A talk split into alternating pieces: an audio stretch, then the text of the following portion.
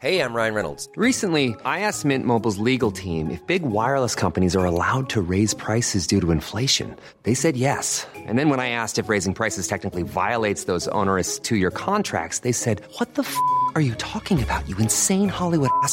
So to recap, we're cutting the price of Mint Unlimited from $30 a month to just $15 a month. Give it a try at mintmobile.com slash switch. $45 upfront for three months plus taxes and fees. Promo for new customers for limited time. Unlimited more than 40 gigabytes per month. Slows. Full terms at mintmobile.com. C'est News, 5h59. Bienvenue à tous. Merci d'être là. La matinale, c'est parti. À la une ce matin, la perpétuité incompressible pour Salah Abdeslam. 19 des 20 accusés condamnés. Le verdict du procès des attentats islamistes est tombé hier en fin de journée. Sandra Buisson du service police de police-justice de CNews qui a suivi ce procès est avec nous. A tout de suite, Sandra. Une enquête ouverte pour tentative de viol contre le ministre Damien Abad. On va y revenir dans un instant. Le Covid au menu de la journée de la Première ministre. Il y a eu plus de 124 000 cas ces dernières 24 heures. Vers quoi se dirige-t-on? Je vous poserai cette question, Marc Baudrier. A tout de suite, Marc. La sécurité sur les plages à Marseille cet été pour éviter les agressions des policiers. Patrouille, on les a suivis. Londres débloque plus d'un milliard d'euros supplémentaires pour financer les armes en Ukraine. On verra de quelles armes parlons avec le général Clermont. A tout de suite, mon général. Et puis Total Energy qui fait des efforts supplémentaires pour réduire la facture d'essence des automobilistes qui font le plein sur l'autoroute. Éric de Ritmaten va nous en dire plus dans le chiffre éco. Salah Abdeslam, condamné à la peine la plus lourde possible en France. La Cour d'assises spéciale de Paris l'a condamné hier soir à la perpétuité incompressible, une sanction qui rend euh, infime toute possibilité de libération. Elle n'avait euh, jusque-là été prononcée qu'à quatre reprises, cette peine, Chana. Et puis Mohamed Abrigny écope quant à lui de la perpétuité avec 22 ans de sûreté. Osama Krayem, Sofiane Ayari et Mohamed euh, Bakali ont tous les trois été condamnés à 30 ans de prison avec une période de sûreté des deux tiers. Augustin Donadieu et Adrien Spiteri. L'épilogue d'un procès qui aura duré dix mois. 19 des 20 accusés ont été reconnus coupables de l'ensemble des faits qui leur étaient reprochés. À l'annonce du verdict, le soulagement est général. Les parties civiles s'enlacent dans la salle. Dix mois de procès qui se terminent, c'est euh, un grand vide qui s'annonce, mais euh, c'est beaucoup de soulagement. On va enfin pouvoir passer à autre chose. En fait, j'avais le sentiment que on n'était pas pressé de sortir pour digérer peut-être euh, peut-être le, le verdict qui venait d'être prononcé. Les peines les plus fortes sont infligées aux deux survivants du convoi de la mort, Salah Abdeslam et Mohamed Abrini. Le premier est condamné à la réclusion criminelle à perpétuité incompressible, la peine la plus lourde du code pénal. Le second, condamné à la perpétuité, assorti d'une peine de sûreté de 22 ans. Le président a rappelé qu'il était pleinement intégré à la cellule terroriste et qu'il avait manifestement renoncé au dernier moment. Les peines prononcées ne sont pas des peines euh, excessives, elles sont adaptées à la fois aux faits et à ceux qui les ont commis. Je pense euh, qu'on est à un moment qui est un moment satisfaisant et j'espère pour tout le monde, en tous les cas pour la justice. Les accusés ont dix jours pour faire appel de ce verdict avant de définitivement faire entrer ce procès dans l'histoire. Sandra Buisson, je le disais, vous avez suivi ce procès euh, hors norme pour CNews. La Cour n'a donc pas cru à la version de Salah Abdeslam et de Mohamed Abriné. Hein. La Cour a conclu euh, que Salah Abdeslam n'est pas arrivé au dernier moment dans les commandos de, la mort, comme il l'a dit à l'audience. Il était inclus dans la cellule terroriste euh, bien avant. Ce sont les conclusions de la justice. L'autre ligne de défense de Salah Abdeslam, c'était euh, d'affirmer qu'il avait renoncé à se faire exploser dans un café du 18e arrondissement par humanité. Selon ces termes, la Cour retient que le gilet explosif ne marchait pas, ce qui remet fortement en cause sa version. La justice qui le considère comme co-auteur de tout les massacres commis le soir du 13 novembre. Pour Mohamed Abrini, son ami d'enfance, qui lui a renoncé à la veille des attentats, la Cour a suivi les réquisitions. Elle conclut qu'il était engagé dans la cellule djihadiste euh, depuis euh, sa rencontre avec Abdelhamid Abaoud sur zone en Syrie, donc euh, bien avant, plusieurs mois avant les attentats, contrairement à ce qu'il a dit. Il ne peut donc pas dire, a, expliqué le président de la Cour, qu'il a ignoré les cibles ou l'ampleur des tueries jusqu'au dernier moment. Tous les accusés de ce procès, on l'a entendu dans le reportage que vous venez de voir, ont dix jours pour faire appel. Salah Abdeslam euh, ne sortira jamais de prison? Alors la possibilité qu'il puisse un jour euh, sortir est extrêmement infime. C'est pour ça que les avocats de Salah Abdeslam l'ont qualifié de peine de mort lente dans leur plaidoirie, une version revisitée de la loi du talion selon eux, décidée euh, pour le symbole et pas en fonction des faits commis. Alors cette possibilité infime de sortir, c'est quoi? Au bout de 30 ans de prison, il peut faire une demande pour lever la perpétuité réelle. La réponse, elle, dépend de plusieurs conditions. L'avis des victimes euh, sera demandé. Il faut que l'accusé ait montré des gages sérieux de réadaptation euh, sociale. Il faut que ça ne risque pas d'entraîner de graves troubles à l'ordre public. Trois experts médicaux doivent évaluer sa dangerosité. Et au vu de tous ces éléments, cinq magistrats émettent un avis et le tribunal d'application des peines prend une décision. Sandra Buisson, merci Sandra.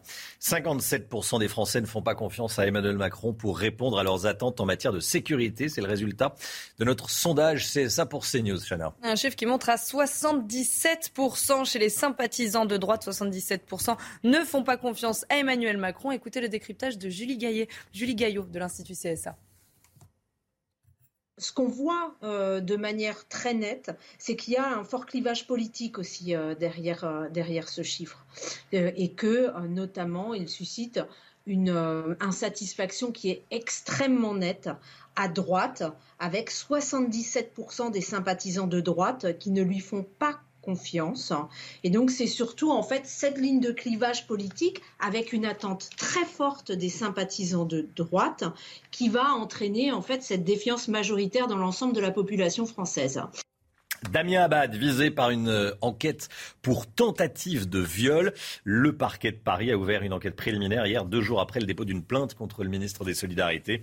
Une femme l'accuse d'avoir euh, tenté de la violer pendant une fête à Paris en 2010. C'est la troisième femme à accuser le ministre de violences sexuelles. Damien Abad nie les faits et veut porter plainte pour dénonciation calomnieuse. Augustin Donadieu. Les faits se seraient déroulés au premier semestre 2010 lors d'une fête au domicile de Damien Abad. Selon la plaignante, ce dernier aurait tenté de la violer en lui imposant une fellation.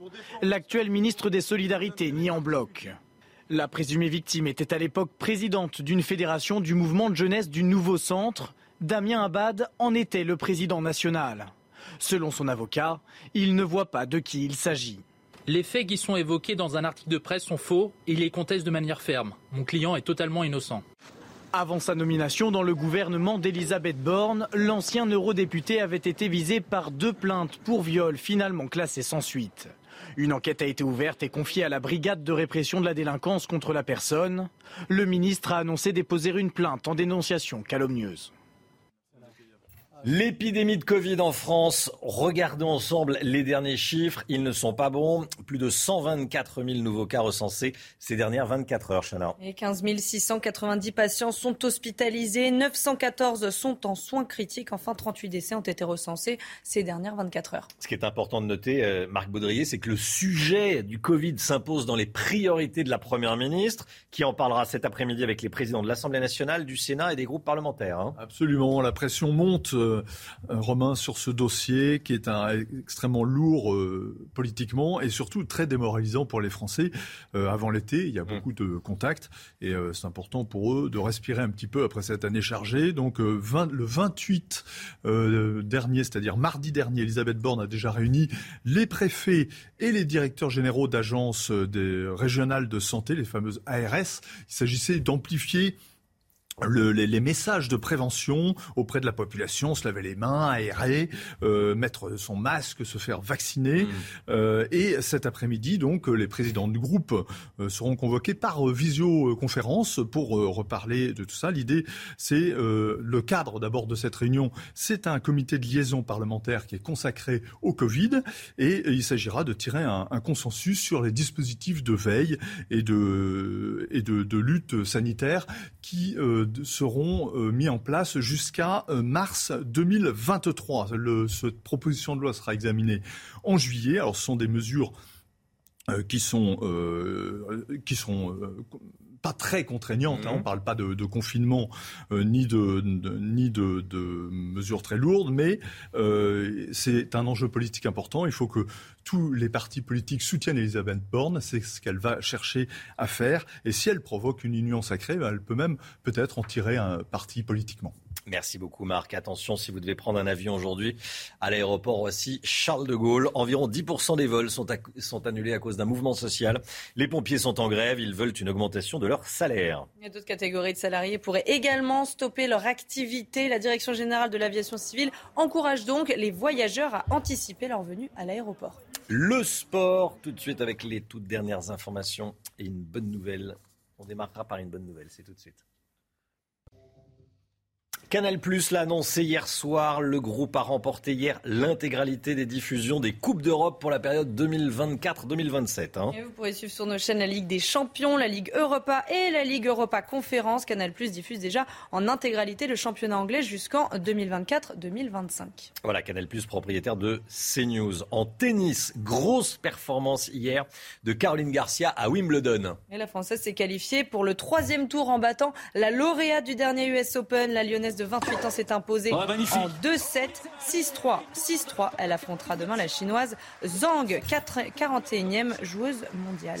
Et puis l'exploit du Français Hugo Humbert à Wimbledon toujours. hein. Et le 112e joueur mondial a battu le finaliste du dernier Roland Garros, le Norvégien Casper Ruud. Score final 3-6, 6-3, 7-5, 6-4. Le joueur de 24 ans se qualifie pour le troisième tour du tournoi sur gazon londonien. Il affrontera le Belge David Goffin, 58e joueur mondial. Et puis vous voyez les autres résultats des Français hier.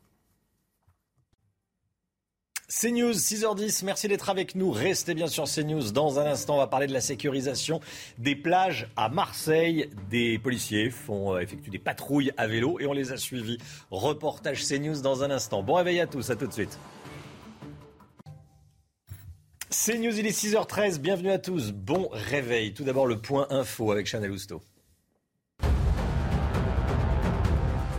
Le brevet des collèges, c'est ce matin à 9h. Pendant 3 heures, les élèves de 3e vont se pencher sur leur première épreuve écrite, celle de français. Au menu, une dictée, une partie grammaire et compétences linguistiques. Et pour finir, une rédaction. Alors on souhaite bon courage à tous ceux qui passent l'épreuve ce matin.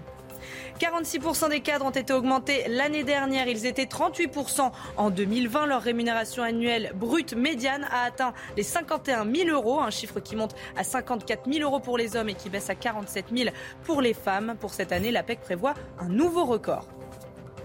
La variole du singe en France est un nouveau médicament qui vient d'être autorisé à titre dérogatoire pour lutter contre ce virus. Il s'agit du Tecoviramat. C'est une capsule à ingérer. La dose dépendra du poids du malade. La lutte contre l'insécurité sur les plages marseillaises. Chaque année, le littoral est le théâtre d'incivilité, parfois même de violence. La préfecture de police à Marseille et la mairie ont décidé de prendre les choses en main. Et depuis le 1er juin, ils ont mis en place un dispositif de sécurité inédit. Reportage signé Stéphanie Roquier. À la plage de la Pointe Rouge, à Marseille, des dizaines de baigneurs profitent de la Grande Bleue, sous l'œil de nageurs sauveteurs et de patrouilles de police. Bah moi je suis toute seule avec mes deux petits, j'ai toujours un œil sur le sac, toujours tout, et ouais peut-être qu'en effet ça c'est rassurant. Depuis des années, le littoral marseillais est le théâtre d'incivilité et de violences en tout genre. Alors, pour cette saison balnéaire, la mairie et la préfecture de police testent un dispositif inédit. Sept nouvelles patrouilles de police, une compagnie de CRS supplémentaire et 50 policiers municipaux vont sécuriser les plages. On va avoir des consommateurs de stupéfiants et puis plus marginalement, mais ça existe, des rixes, surtout en fin de journée. Et donc c'est pour ça aussi qu'on est présent plus tard le soir pour pouvoir faire face à ces phénomènes-là. Depuis le 1er juin, ce dispositif a permis d'interpeller plus de 200 personnes, essentiellement pour des vols ou des violences. Ces policiers vont patrouiller sur le littoral marseillais jusqu'au 31 août. Voilà, Marseille qui sécurise ses plages. Le bombardement du théâtre de Mariupol, vous en souvenez bien sûr.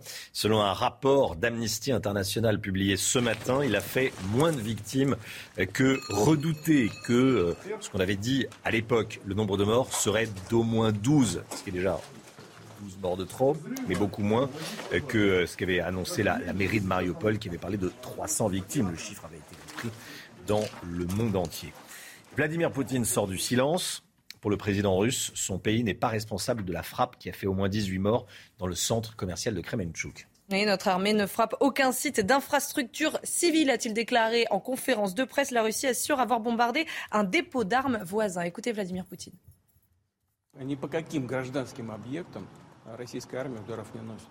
L'armée russe ne frappe pas des cibles civiles. Nous n'avons pas besoin de le faire. Nous avons les capacités pour déterminer où sont les objectifs et nous les frappons avec des armes de haute précision. Mais bien sûr, j'aurai davantage de détails en rentrant à Moscou.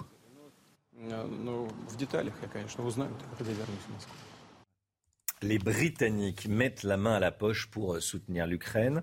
Londres débloque plus d'un milliard d'euros pour financer des armes pour l'Ukraine plus de 2 milliards au total. Général Clermont avec nous, mon général. On parle de quelles armes?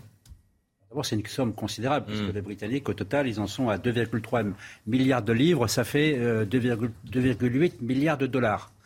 Alors, ils n'ont pas précisé les armes dont il s'agissait, mais en gros, ça, il y a deux informations. Il y a des systèmes de défense antiaérien courte et moyenne portée.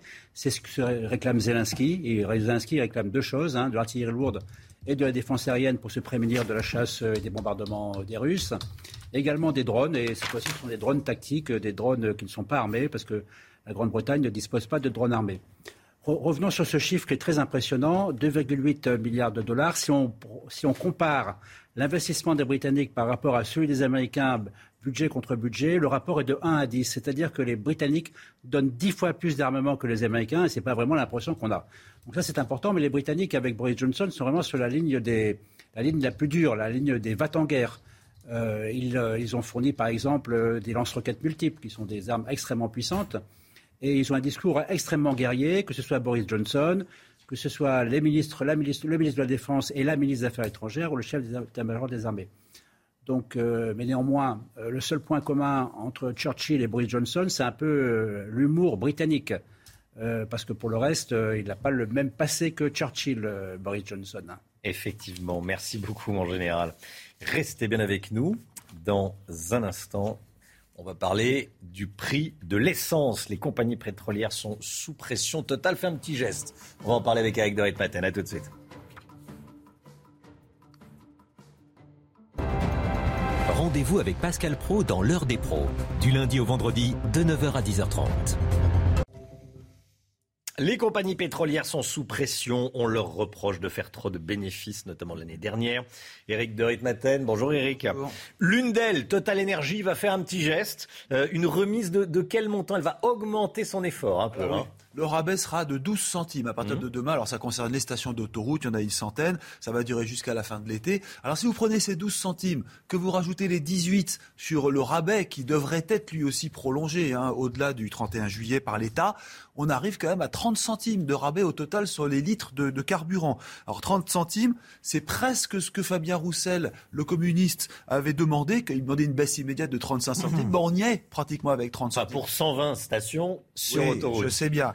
Alors vous avez raison de le dire, mais c'est des départs en vacances. Et puis surtout, si vous regardez 30 centimes, euh, ce que ça représente sur un plein de 50 litres, bah, ça fait quand même euh, pas mal. Hein. ça fait 15 euh, euros de moins à payer. Alors tout ça se voit mal dans les grandes villes ou, dans les, ou sur les autoroutes parce que, bien sûr, l'essence est beaucoup plus cher. Quand on vous dit en moyenne le prix du carburant est à 2 euros, 2,10 euros, en fait, il arrive parfois à 2,50 euros hein, dans, les, dans les grandes agglomérations. Donc et, moins, et moins à la campagne. Et à la campagne, c'est beaucoup moins et dans les grands centres commerciaux. Je voulais attirer votre attention sur un point. Mmh. C'est que, euh, vous avez raison, euh, il y a une véritable pression sur Total qui accuse, qui, euh, à qui on reproche d'avoir fait d'énormes bénéfices, 16 milliards de dollars l'an dernier. Mais pourquoi Total est la seule à intervenir? Ça, c'est la question que je me suis posée. Alors, j'ai regardé hier sur toutes les autres compagnies. Hein, il y en a quand même pas mal. Il y a, Shell, il y a Esso, il y a BP. Ben, toutes sont étrangères. La seule qui est française, c'est Total, et elle a la pression du gouvernement. N'oubliez pas ce qu'a dit hier euh, Emmanuel Macron. Il a poussé un coup de colère en disant euh, il y en a assez de tous ces producteurs d'énergie qui profitent de cette situation pour s'enrichir. Voilà, c'est une manière détournée de mmh. dire vous avez intérêt maintenant à agir. C'est vraiment une pression. Hein. Sinon, qu'est-ce qui se passera? Il risque d'y avoir une taxe sur les super profits des producteurs d'énergie. C'est pas fait pour l'instant, ils n'ont pas l'intention de le faire, mais c'est la menace qui plane. La météo avec Alexandra Blanc, retour de la pluie et des orages. Et on commence avec la météo des plages. Alexandra Blanc, on attend une forte dégradation aujourd'hui. Hein. Oui, avec euh, le retour de la pluie, notamment sur le bassin parisien. En tout cas, ce matin, le soleil se lève et les images sont tout simplement splendides. Regardez ces images avec donc cette vue sur Paris, photo prise depuis les locaux de CNews à Boulogne-Billancourt. Direction hier où le ciel est dégagé ce matin, d'excellentes conditions avec au programme un temps sec et ensoleillé. Ce sera quasiment le seul endroit de France où il y aura du soleil aujourd'hui puisque l'on attend une forte dégradation avec d'ailleurs dix départements placés sous surveillance entre la Haute-Loire, le Rhône ou encore en remontant vers le Doubs. Attention, forte dégradation orageuse attendue aujourd'hui avec des orages parfois assez violents entre la fin de journée et euh, cette nuit avec donc cette dégradation, de nouvelles perturbations très actives hein, qui va traverser le pays. Hier, c'était le grand beau. Aujourd'hui, grosse dégradation, perturbation que l'on retrouve ce matin entre les Pyrénées, les régions centrales ou encore en remontant vers le bassin parisien et les Ardennes. À l'avant de cette perturbation, quelques petits nuages et je vous le disais, un temps beaucoup plus lumineux entre la Côte d'Azur et la Corse. Dans l'après-midi, la perturbation se décale en direction du nord-est et on retrouvera donc un temps très instable, je vous le disais, entre le Doubs, le Jura ou encore la Haute-Loire, avec donc des orages localement assez violents attendus à l'arrière, ciel de traîne assez peu actif, avec une alternance de nuages, d'éclaircies et de quelques averses. Les températures ce matin plutôt douces, profitez-en, ça ne va pas durer. 15 degrés à Paris, 15 degrés également pour Toulouse ou encore 20 degrés entre Marseille et Cannes. Et puis dans l'après-midi, les températures dégringolent. On sera clairement, mais alors très clairement, en dessous des normales de saison. Seulement 19 degrés à Toulouse, 17 degrés en moyenne pour Limoges, 18 degrés à Paris ou encore à Lille, tandis que vous aurez toujours de la chaleur sur le nord-est avec 31 degrés en moyenne à Strasbourg ou encore 32 degrés du côté de Grenoble. Un vrai contraste entre les régions de l'ouest et les régions de l'est où la chaleur va perdurer. La suite du programme, des conditions météo beaucoup plus calmes pour le début des vacances scolaires. Demain, retour de conditions météo anticycloniques. Il fera beau vendredi, samedi et dimanche avec même un petit pic de chaleur attendu sur l'arc méditerranéen où l'on pourrait parfois localement dépasser les 35 degrés. C'est donc un très beau week-end qui vous attend aujourd'hui. Dégradation on a de la pluie, ça fait du bien. Et à partir de demain, retour de conditions météo estivales partout, au nord comme au sud. C'est News, 6h28. Merci d'être avec nous. À la une ce matin, une jeune violoniste suisse agressée deux fois une même matinée dans Paris. Elle veut quitter la France. On va vous raconter ce qui lui est arrivé. La perpétuité incompressible pour Salah Abdeslam. 19 des 20 accusés ont été condamnés pour terrorisme. Comment les victimes ont-elles réagi à ce verdict au procès des attentats islamistes du 13 novembre? On verra ça avec vous, Sandra Buisson. A tout de suite, Sandra. La liquidation judiciaire pour le groupe qui détient Maison Phoenix. On a rencontré un propriétaire désemparé dont la maison n'est pas terminée. Il faut absolument qu'on se mobilise pour donner notre sang. L'établissement français du sang lance un message d'alerte avant l'été, alerte rouge. Une initiative en Vendée pour faire face à la pénurie de médecins. Vous allez voir, reportage CNews à suivre. Et puis la guerre en Ukraine. Et la ville de Lysychansk, dans le Donbass, qui est sous les bombes russes. Pourquoi est-elle si stratégique désormais? On verra ça avec le général Clermont. A tout de suite, mon général. La musicienne franco-suisse Julie Berthelet veut quitter Paris. On la comprend. La jeune femme de 25 ans a été agressée deux fois la même matinée dans la capitale. C'était le 23 juin. D'abord, un homme a tenté de lui voler son téléphone. Heureusement, sans succès, un peu plus tard dans le métro parisien, un autre individu s'en est pris à elle. Oui, il lui a arraché ses bijoux, alors elle court pour le rattraper, mais le voleur sort un couteau et la pousse violemment en arrière. Alors au-delà de ces agressions insupportables, Julie Berthollet regrette qu'autour d'elle, personne n'a rien fait pour l'aider. Adrien Spiteri. Il est 7 heures, jeudi 23 juin, dans le 9e arrondissement de Paris, lorsque la violoniste Julie Berthollet est violemment agressée par un homme sur le quai d'une station de métro. Il m'a arraché euh, les colliers et les, bracelets que j'avais parce que je, porte toujours des, bijoux parce que je trouve ça joli. Et euh, du coup, je suis tombée. Il m'a, il m'a griffé en me les arrachant. J'ai voulu remonter quelques marches pour, euh, pour rattraper mes affaires. Il m'a repoussé, j'ai remonté encore et là j'ai aperçu qu'il avait une lame et, et il m'a jeté dans les escaliers donc j'ai eu le souffle coupé et je me suis retrouvée par terre. Une scène qui s'est déroulée dans l'indifférence générale. Seule une agent de la RATP est venue lui porter secours. Une agression traumatisante pour la musicienne. Euh, depuis l'agression, j'ai peur dès que je suis dehors, euh, dès que je suis dans la rue. Mais euh, j'espère que ça va passer avec le temps. Quelques minutes avant l'agression, un autre homme avait tenté de lui dérober son téléphone.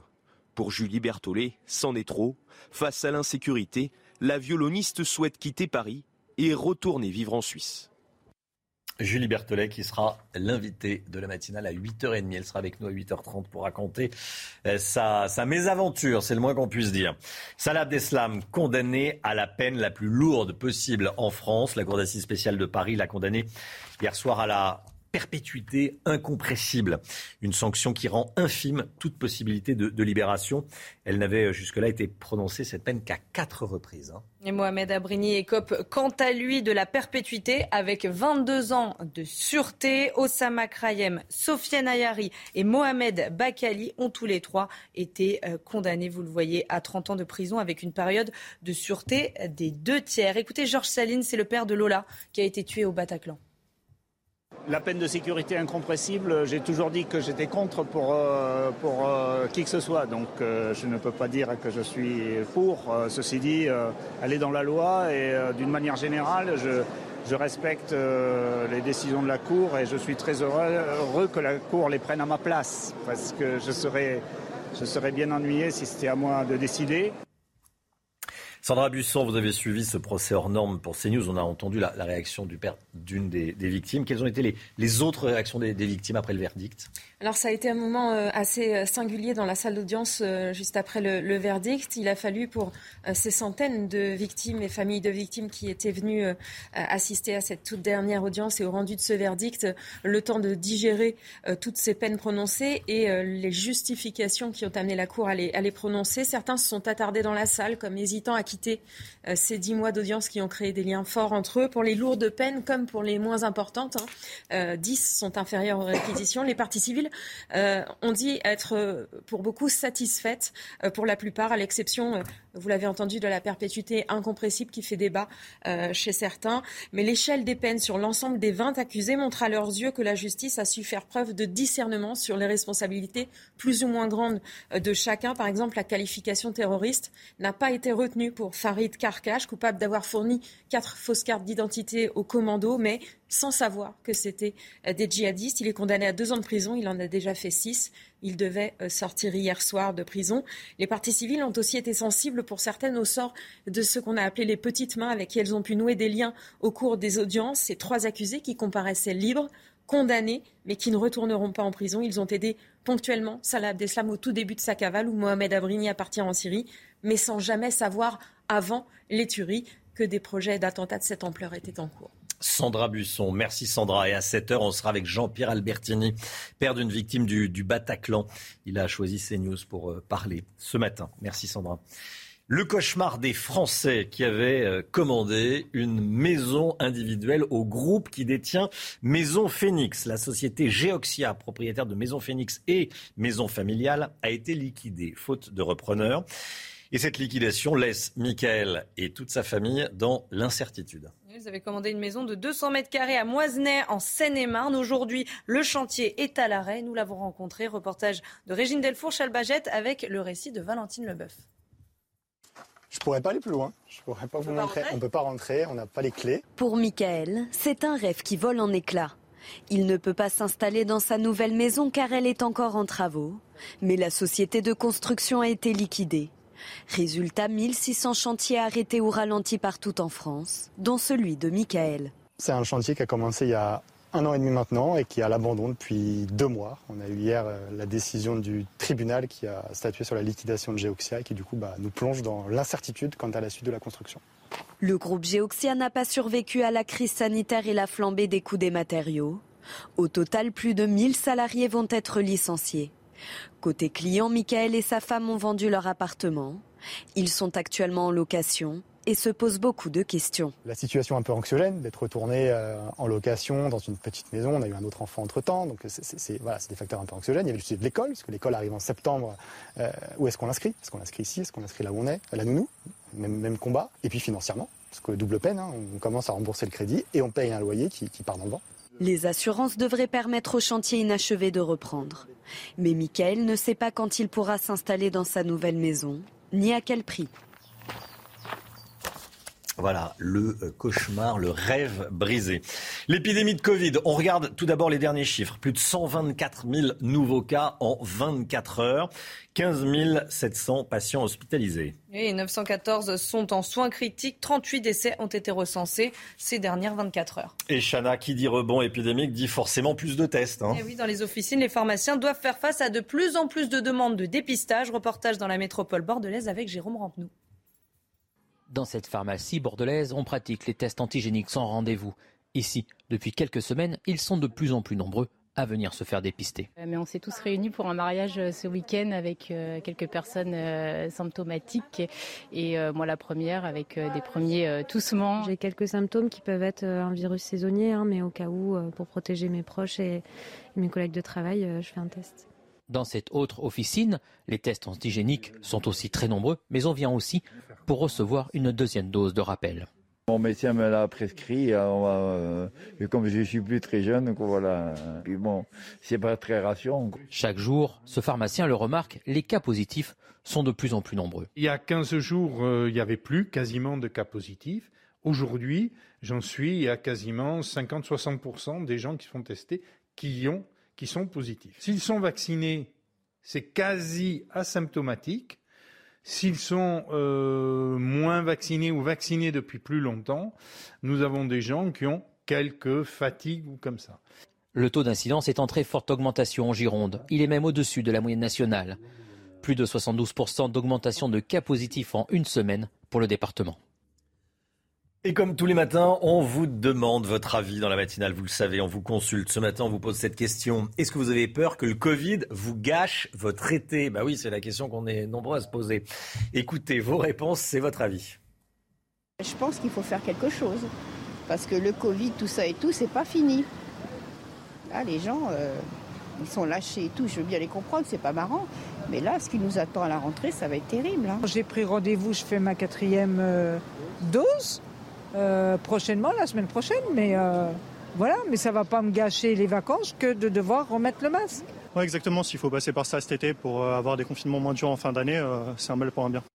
Voilà, c'est la question qu'on est nombreux à se poser en ce moment. Éric de Ritmaten, qu'est-ce que vous auriez répondu? Tiens, si on vous avait interrogé. On s'inquiète tous, hein, c'est vrai que c'est pas, c'est pas très drôle. Un mal pour un bien, peut-être oui, ça va donner envie maintenant de, de, se mobiliser, de mettre le masque, de reprendre le gel. Vous voyez, moi j'ai mon petit gel là ici dans la poche. Oui. Ah bah c'est bien, peut-être c'est une piqûre. Vous l'aviez plus ces derniers temps et vous l'avez remis dans la poche. je suis très précautionneux. surtout dans les trains, si vous voulez, faut faire attention. Votre côté euh, très sérieux.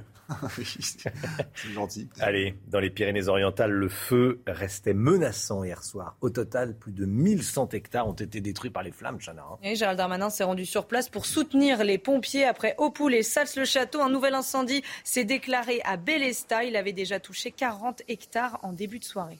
L'alerte de l'établissement français du sang, le niveau de sang est historiquement bas en France. La situation est critique à la veille des départs en vacances. C'est une alerte rouge lancée par l'EFS, hein, l'établissement français du sang. Avec un stock actuel de moins de 90 000 poches de sang, la France doit retrouver un niveau de stock de 110 000 poches d'ici la mi-juillet. Mathilde Ibanez. Il manque actuellement 20 000 poches de sang pour reconstituer les réserves françaises. Le niveau en France est historiquement bas.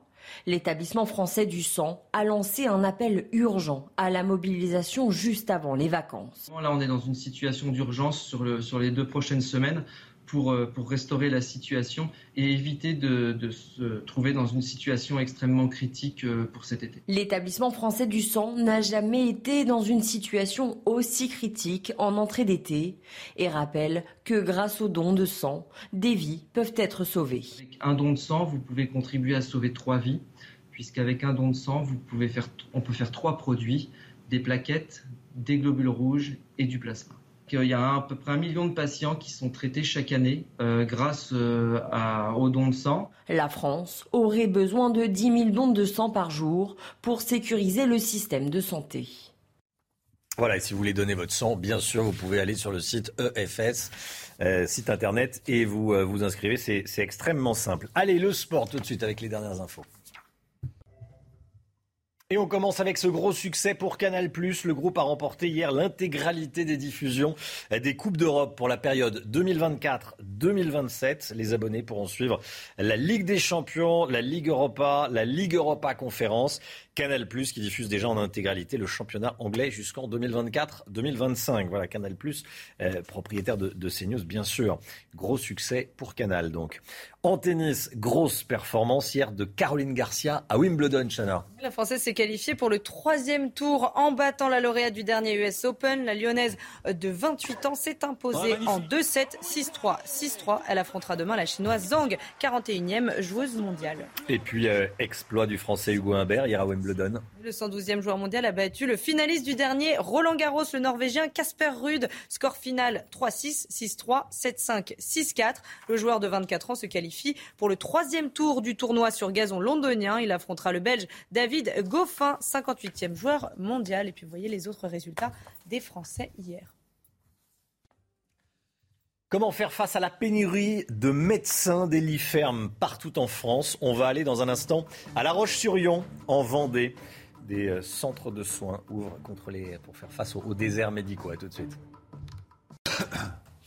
C'est News, il est 7h moins le quart. Merci d'être avec nous. Tout de suite, c'est le point info avec Chanel Housteau. Damien Abad, visé par une nouvelle enquête pour tentative de viol. Le parquet de Paris a ouvert cette enquête préliminaire hier, deux jours après le dépôt d'une plainte contre le ministre des Solidarités. Une femme l'accuse d'avoir tenté de la violer pendant une fête à Paris en 2010. C'est la troisième femme à accuser le ministre de violence sexuelle. Damien Abad nie les faits et veut porter plainte pour dénonciation calomnieuse. Attention si vous devez prendre un avion aujourd'hui à l'aéroport Roissy-Charles de Gaulle. Environ 10% des vols sont annulés à cause d'un mouvement social. Les pompiers sont en grève. Ils veulent une augmentation de leur salaire. D'autres catégories de salariés pourraient également stopper leur activité. McDonald's fête ses 50 ans sur le territoire français. Tout a commencé en 1972 avec l'ouverture du premier McDo à Créteil en région parisienne. 50 ans plus tard, le leader mondial du burger totalise plus de 1500 restaurants en France. Voilà, je suis désolé pour le- la petite erreur. Évidemment, on envoyait des avions, ce ne sont pas des avions de ligne, bien des avions de chasse. C'est à Roissy-Charles de Gaulle, les mirages ne décollent pas. Général Clermont, vous confirmez, hein, il n'y a pas de rafale à Il Roissy. n'y a pas encore de porte-avions qui s'appelle euh, Roissy-Charles de Gaulle. Il y a- Oui, on va que je dis, c'est le porte-avion Charles de Gaulle. Oui, il y a peut-être eu une confusion. porte-avions. Avion Charles de Gaulle, bim, le, porte-avions. Toujours plaisir de voir des rafales le, le matin de bonne heure. Oui. Il n'y a, pas de grève euh, dans les armées non plus. Pas que je sache, non. Non. Ok. Moi non plus. C'est pas une information qui m'est parvenue, a priori. C'est évidemment une erreur de notre part. euh, Excusez-nous. À l'approche de l'été, comment faire face à la pénurie de médecins et à la saturation des hôpitaux? Des lits ferment partout en France, 1 sur 5 à La Roche-sur-Yon en Vendée. Et pour désengorger les services d'urgence, le département a ouvert six centres de soins non programmés pour accueillir des patients. Et malgré ça, vous allez voir que la situation reste inquiétante. Reportage signé Michael Chailloux. Le centre de soins non programmés de La Roche-sur-Yon est installé dans les locaux de l'hôpital à deux pas des urgences. En moyenne, 12 consultations sur rendez-vous sont organisées ici chaque après-midi. Moi, je vois ça surtout rendre service à, une population et en même temps éviter de, surcharger les, ur- les- les urgences. hein. Ici interviennent des médecins retraités, des jeunes retraités si c'est possible, mais également des collègues qui travaillent dans leur cabinet et qui libèrent quelques créneaux. Les médecins sont salariés par l'hôpital. L'État a dégagé une enveloppe pour expérimenter six centres de ce type en Vendée depuis janvier. Ça concerne les patients euh, qui n'ont pas de médecin traitant ou qui sont euh, de passage sur le territoire et dont le médecin est dans une autre région et qui ont un problème médical aigu. Dans le viseur, les 80 000 patients vendéens qui n'ont pas de médecin traitant et les milliers de touristes attendus pour l'été qui débarquent trop facilement aux urgences. Un numéro dédié a été mis en place. Les appels arrivent ici au SAMU Centre 15. Tout ce qui est urgence, donc ce sera côté SAMU, côté 15. Et nous, notre numéro pour nous joindre, c'est le 116 117.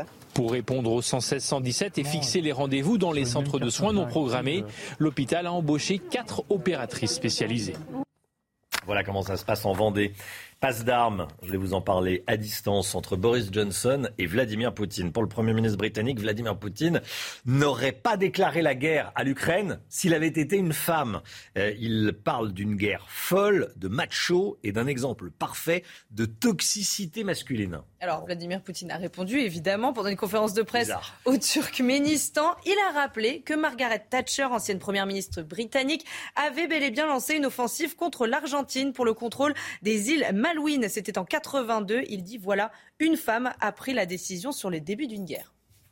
bon, il y a un aspect psychologique. Je suis pas sûr effectivement qu'une femme déclare pas euh, la guerre. Bon, euh, la ville de Lysychansk, dans l'est de l'Ukraine, est sous le feu de l'armée russe. La fréquence des bombardements est énorme, selon un gouverneur régional. 15 000 civils se trouvent toujours dans cette ville sur les 100 000 qu'elle comptait avant la guerre. Après Severodonetsk, Lysychansk est la dernière grande ville à conquérir pour les Russes dans cette région de Louhansk. Général Clermont, pourquoi est-elle stratégique pour les Russes? Lorsque les Russes auront pris cette ville, ils auront pris la moitié du Donbass ils auront annexé euh, l'oblast de Lugansk qu'éventuellement ils pourront euh, rattacher à la Russie avec un petit référendum rapide. Donc c'est quand même un événement important. Mm. Est-ce que cette ville va tomber? Probablement. La méthode est toujours la même. un, on bombarde. Euh, deux, on encercle. Trois, on pénètre. Et quatre, on russifie. Donc c'est ce qui va arriver dans cette ville dans les prochains jours, d'autant plus qu'ils ont coupé la route entre cette ville et Barmout, qui est la ville à partir de laquelle arrive la logistique qui permet aux forces ukrainiennes de sortir. Donc comme pour Severodonetsk, la ville jumelle, les Ukrainiens vont sortir de la ville avant d'être encerclés de manière à poursuivre le combat et protéger les villes qui sont plus au sud, les villes de l'Oblast que de Donetsk. Dernier point important, il y a vraiment deux guerres. Hein. Il y a la guerre territoriale qui consiste à gagner du terrain, et puis il y a la guerre qui consiste à taper les centres logistiques. Là où il y a l'armement, là où il y a le ravitaillement des forces ukrainiennes pour les empêcher euh, d'être efficaces sur le front. Et les Britanniques ont fait une analyse, je reviens à l'affaire de Kremenchuk d'hier, dont on a parlé hier, les Britanniques ont publié une analyse dans laquelle ils disent qu'il y a une très forte, il y a une forte probabilité pour que ce ne soit pas le centre commercial qui était l'objectif visé par les Russes, mais un centre d'infrastructure pas loin. Et on a vu qu'il y avait une usine qui était de l'autre côté de la route. Et ça pour deux raisons. Première raison, c'est que les missiles sont extrêmement imprécis, on l'a dit euh, hier. Et deuxième raison, c'est que les planificateurs qui, préparent les missions ne tiennent absolument pas compte de la présence de populations civiles autour d'un objectif militaire. Ils attaquent, quels que soient les risques, euh, vis-à-vis des civils. Général Clermont, tous les matins pour décrypter cette guerre en Ukraine. Il est 6h51. Restez bien avec nous. Dans un instant, on va parler avec Marc Baudrier de cette possibilité, probabilité qu'Éric Coquerel, député de la France Insoumise, prenne la stratégique, la puissante présidence de la Commission des finances à l'Assemblée nationale. Certains euh, le craignent. On va en parler dans un instant avec vous, Marc. À tout de suite. La politique, avec vous Marc Baudrier, Éric Coquerel, député de la France Insoumise, est favori pour la présidence de la Commission des finances stratégiques puissantes. Le vote aura lieu aujourd'hui à l'Assemblée nationale. Hein. Oui, alors on désignera les présidents de huit commissions, Romain, aujourd'hui, mais évidemment tous les yeux seront tournés vers la Commission mm. des, finances, qui est de très loin la plus stratégique, la plus importante. Pourquoi? Ben, Parce que c'est elle qui examine les budgets avant qu'ils soient discutés par les députés à l'Assemblée. C'est elle qui voit passer tous les projets de loi notamment le projet de loi sur le pouvoir d'achat qui sera euh, évoqué en juillet. Euh, bah, ça passera dans ses mains. Et puis, elle a accès à des informations qui sont couvertes par le secret fiscal. Alors, le président de la commission des finances n'a pas le droit de les dévoiler, ces informations, mais il les a quand même. Et évidemment, ça lui donne un pouvoir euh, stratégique. alors, trois personnalités sur le banc de départ. D'abord, Véronique Louvagie, qui est une candidate à l'air, elle a très peu de chance. Ensuite, Jean-Philippe Tanguy, candidat RN, un diplômé de l'ESSEC et de Sciences Po, euh, qui est donc le candidat du premier groupe euh, au Parlement. Et puis, euh, Jean, Monsieur Coquerel, donc candidat LFI, qui lui a de fortes chances. Alors Marc, le parcours d'Éric Coquerel, ses positions, vous nous dites, suscitent les craintes. Oui, c'est un élu de Seine-Saint-Denis depuis 2017. Euh, il a un parcours, surtout en début de sa carrière, très très marqué à gauche. Il a passé, il est entré à la Ligue communiste révolutionnaire en 1983. En 98, il quitte euh, la LCR d'Alain Krivine pour rejoindre lutte ouvrière d'Arlette Laguiller. Entre les deux, il aura passé 15 ans dans ces deux partis qui sont très à gauche, euh, pour ensuite rejoindre Jean-Pierre Chevènement. Il a voté contre Maastricht, c'est un proche de Jean-Luc Mélenchon. Alors, tout euh, le, débat, ça va être de savoir à qui est-ce qu'il fait le plus peur ou pas. Est-ce que ça suffira, cette personnalité, ce parcours, euh, pour euh, diriger tous les votes vers le candidat à Rassemblement national? Ou est-ce qu'il y aura une, un, empêchement? La, la NUPES a beaucoup travaillé à l'Assemblée pour qu'il y ait un mur, mais on verra si ça fonctionne. En tout cas, il part avec une certaine longueur d'avance. Merci beaucoup Marc Baudrier. L'instant musique, comme tous les matins. Avant cela, je dois vous dire qu'à 8h15, Robert Ménard, le maire de Béziers, bien sûr, sera l'invité de Laurence Ferrari. Robert Ménard, interrogé par Laurence, 8h15 dans la matinale. L'instant musique, on écoute ce matin Lossa d'Amel Bent et de Benny Adam. Voilà, c'est une nouveauté. Le duo nous invite à danser sur une plage paradisiaque. Bon, bah, c'est sympathique. Hein Allez, on profite. Tu m'as pris pour un autre, tu me juges la faute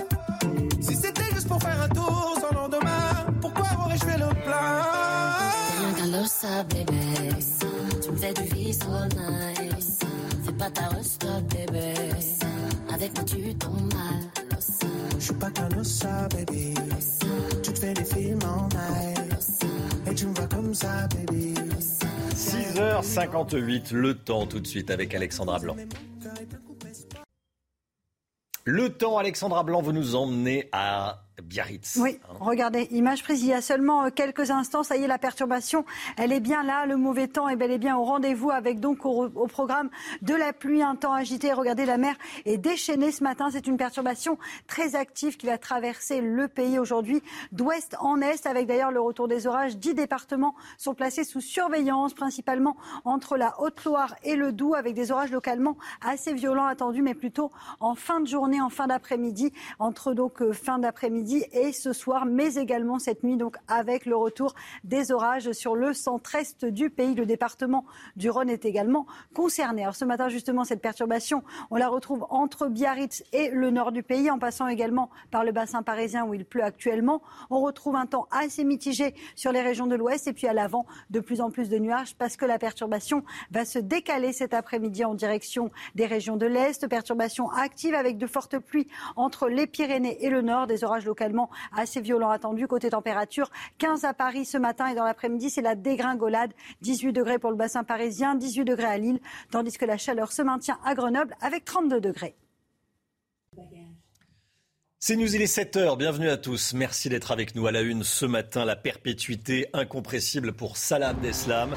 19 des 20 accusés condamnés pour terrorisme. Le verdict du procès des attentats islamistes est tombé hier en fin de journée. On est avec Sandra Buisson du service police-justice de CNews et on est avec Jean-Pierre Albertini, père d'une victime du Bataclan, qui euh, témoignera dans un instant. À tout de suite.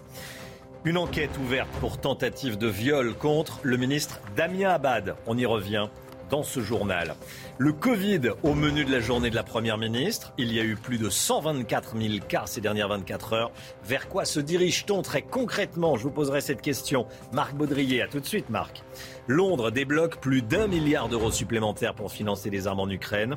On verra de quelles armes on parle avec le général Clermont. A tout de suite, mon général. Et puis Total Energy fait un effort supplémentaire pour réduire la facture d'essence des automobilistes qui font le plein sur autoroute. Éric de Ritmaten va nous en dire plus dans le chiffre éco.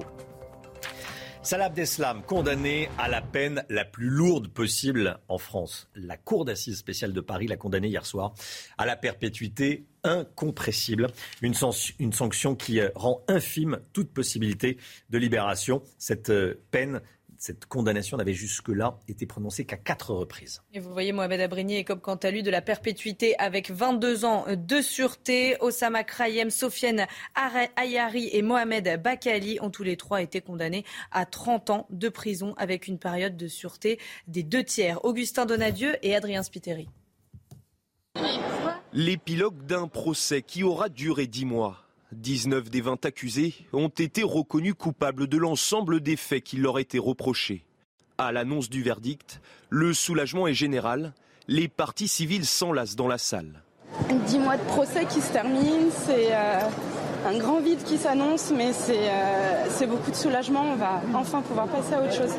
En fait, j'avais le sentiment que on n'était pas pressé de sortir pour digérer peut-être euh, le, verdict qui venait d'être prononcé.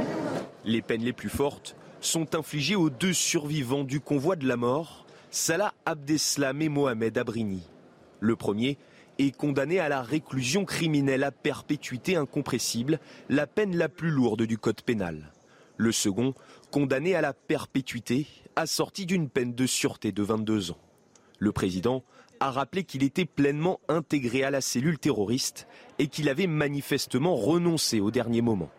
Les peines prononcées ne sont pas des peines euh, excessives, elles sont adaptées à la fois aux faits et à ceux qui les ont commis. Je pense euh, qu'on est à un moment qui est un moment satisfaisant et j'espère pour tout le monde, en tous les cas pour la justice. Les accusés ont dix jours pour faire appel de ce verdict avant de définitivement faire entrer ce procès dans l'histoire. Sandra Buisson avec nous. Vous avez suivi ce procès hors norme pour CNews, évidemment, Sandra. Donc la Cour n'a pas cru à la version de Salah Abdeslam et Mohamed Abrini. Hein. Oui, la Cour a conclu euh, que Salah Abdeslam n'est pas arrivé au dernier moment, euh, au tout dernier moment, dans les commandos de la mort, comme il l'a dit euh, à l'audience. Il était inclus dans la cellule terroriste bien avant. L'autre ligne de défense de Salah Abdeslam, c'était de dire qu'il avait renoncé à se faire exploser dans un café ce soir-là par humanité, selon ses termes, sauf que le gilet explosif ne marchait pas, ce qui, a conclu la Cour, ne remet fortement en cause sa version. La justice le considère comme co-auteur de tout les massacres commis euh, ce soir-là. Pour Mohamed Abrini, son ami d'enfance, qui lui a renoncé la veille des euh, attentats, la Cour a suivi les réquisitions. Elle conclut qu'il s'est engagé dans la cellule djihadiste euh, très tôt, plusieurs mois avant les attentats, au moment de son voyage en Syrie, où il a été mis au courant de ces attentats par Abdelhamid Abaoud. Il ne peut donc pas dire, a estimé la Cour, qu'il a ignoré les cibles et l'ampleur des tueries jusqu'au tout dernier moment. Tous les accusés, on l'a entendu, ont dix jours pour faire appel. Le parquet également, antiterroriste terroriste peut faire appel. Dix jours pour faire appel, il faut avoir ça en, tête. Euh, concrètement, Salah Abdeslam ne sortira jamais de prison?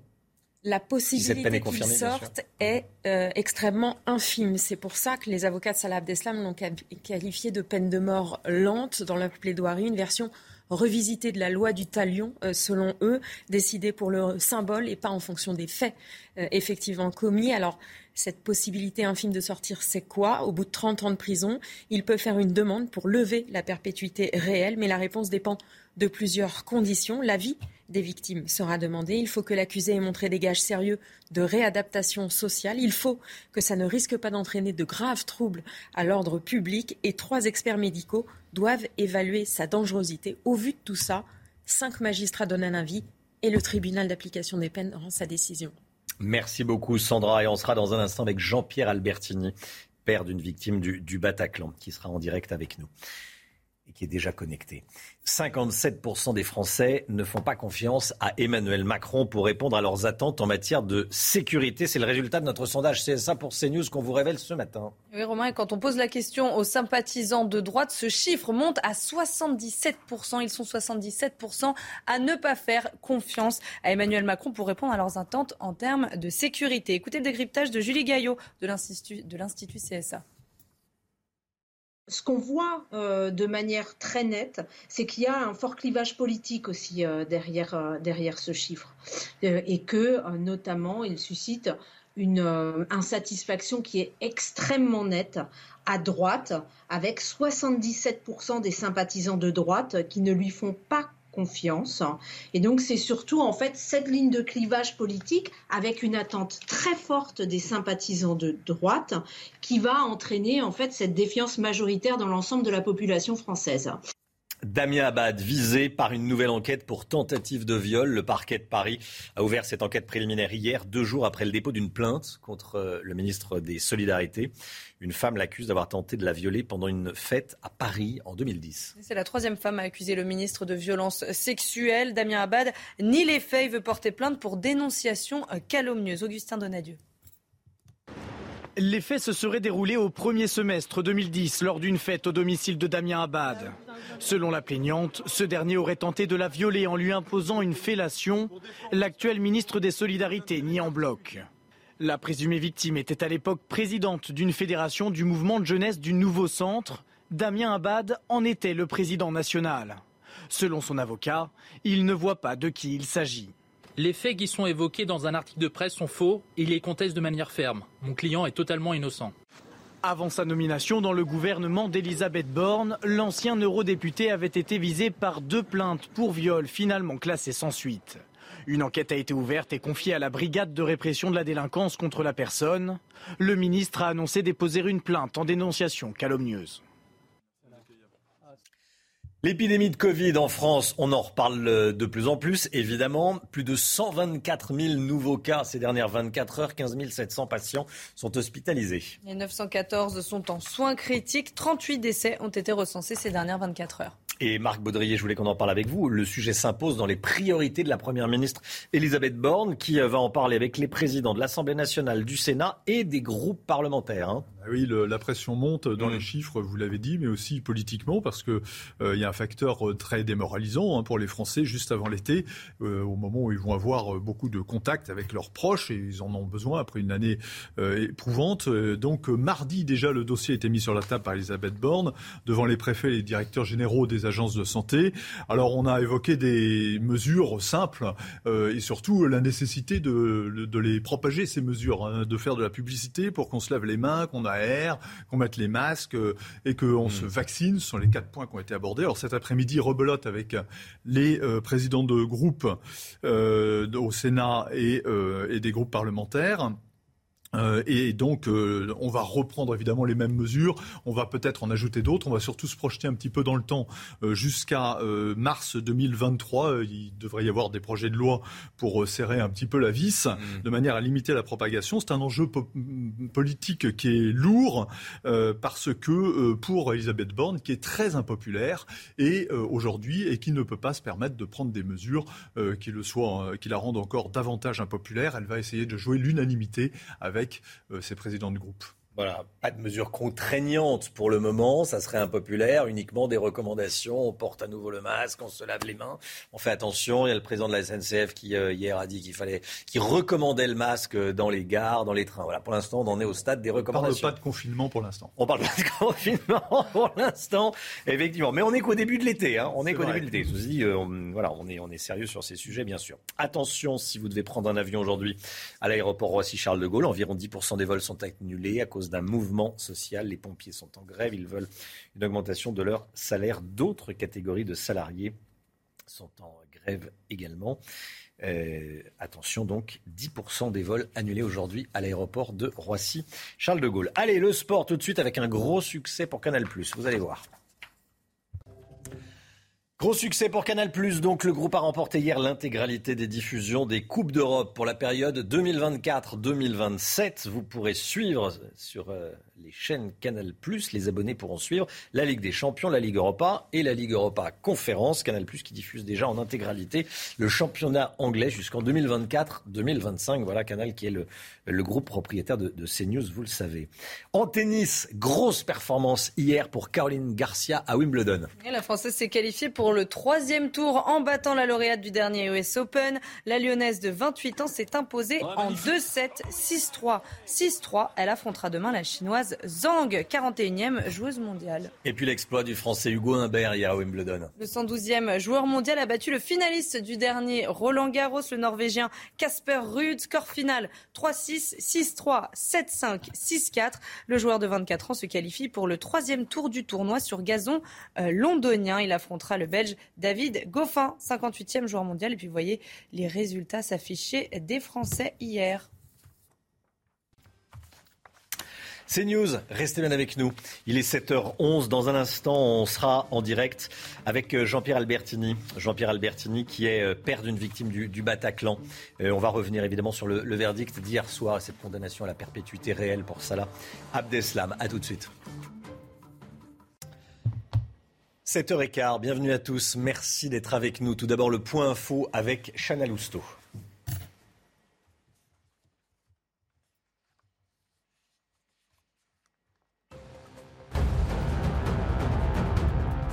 Le brevet des collèges, c'est ce matin à 9h. Pendant 3 heures, les élèves de 3e vont se pencher sur leur première épreuve écrite, celle de français. Au menu, une dictée, une partie grammaire et compétences linguistiques et pour finir, une rédaction. Alors on souhaite bon courage à tous ceux qui passent l'épreuve ce matin.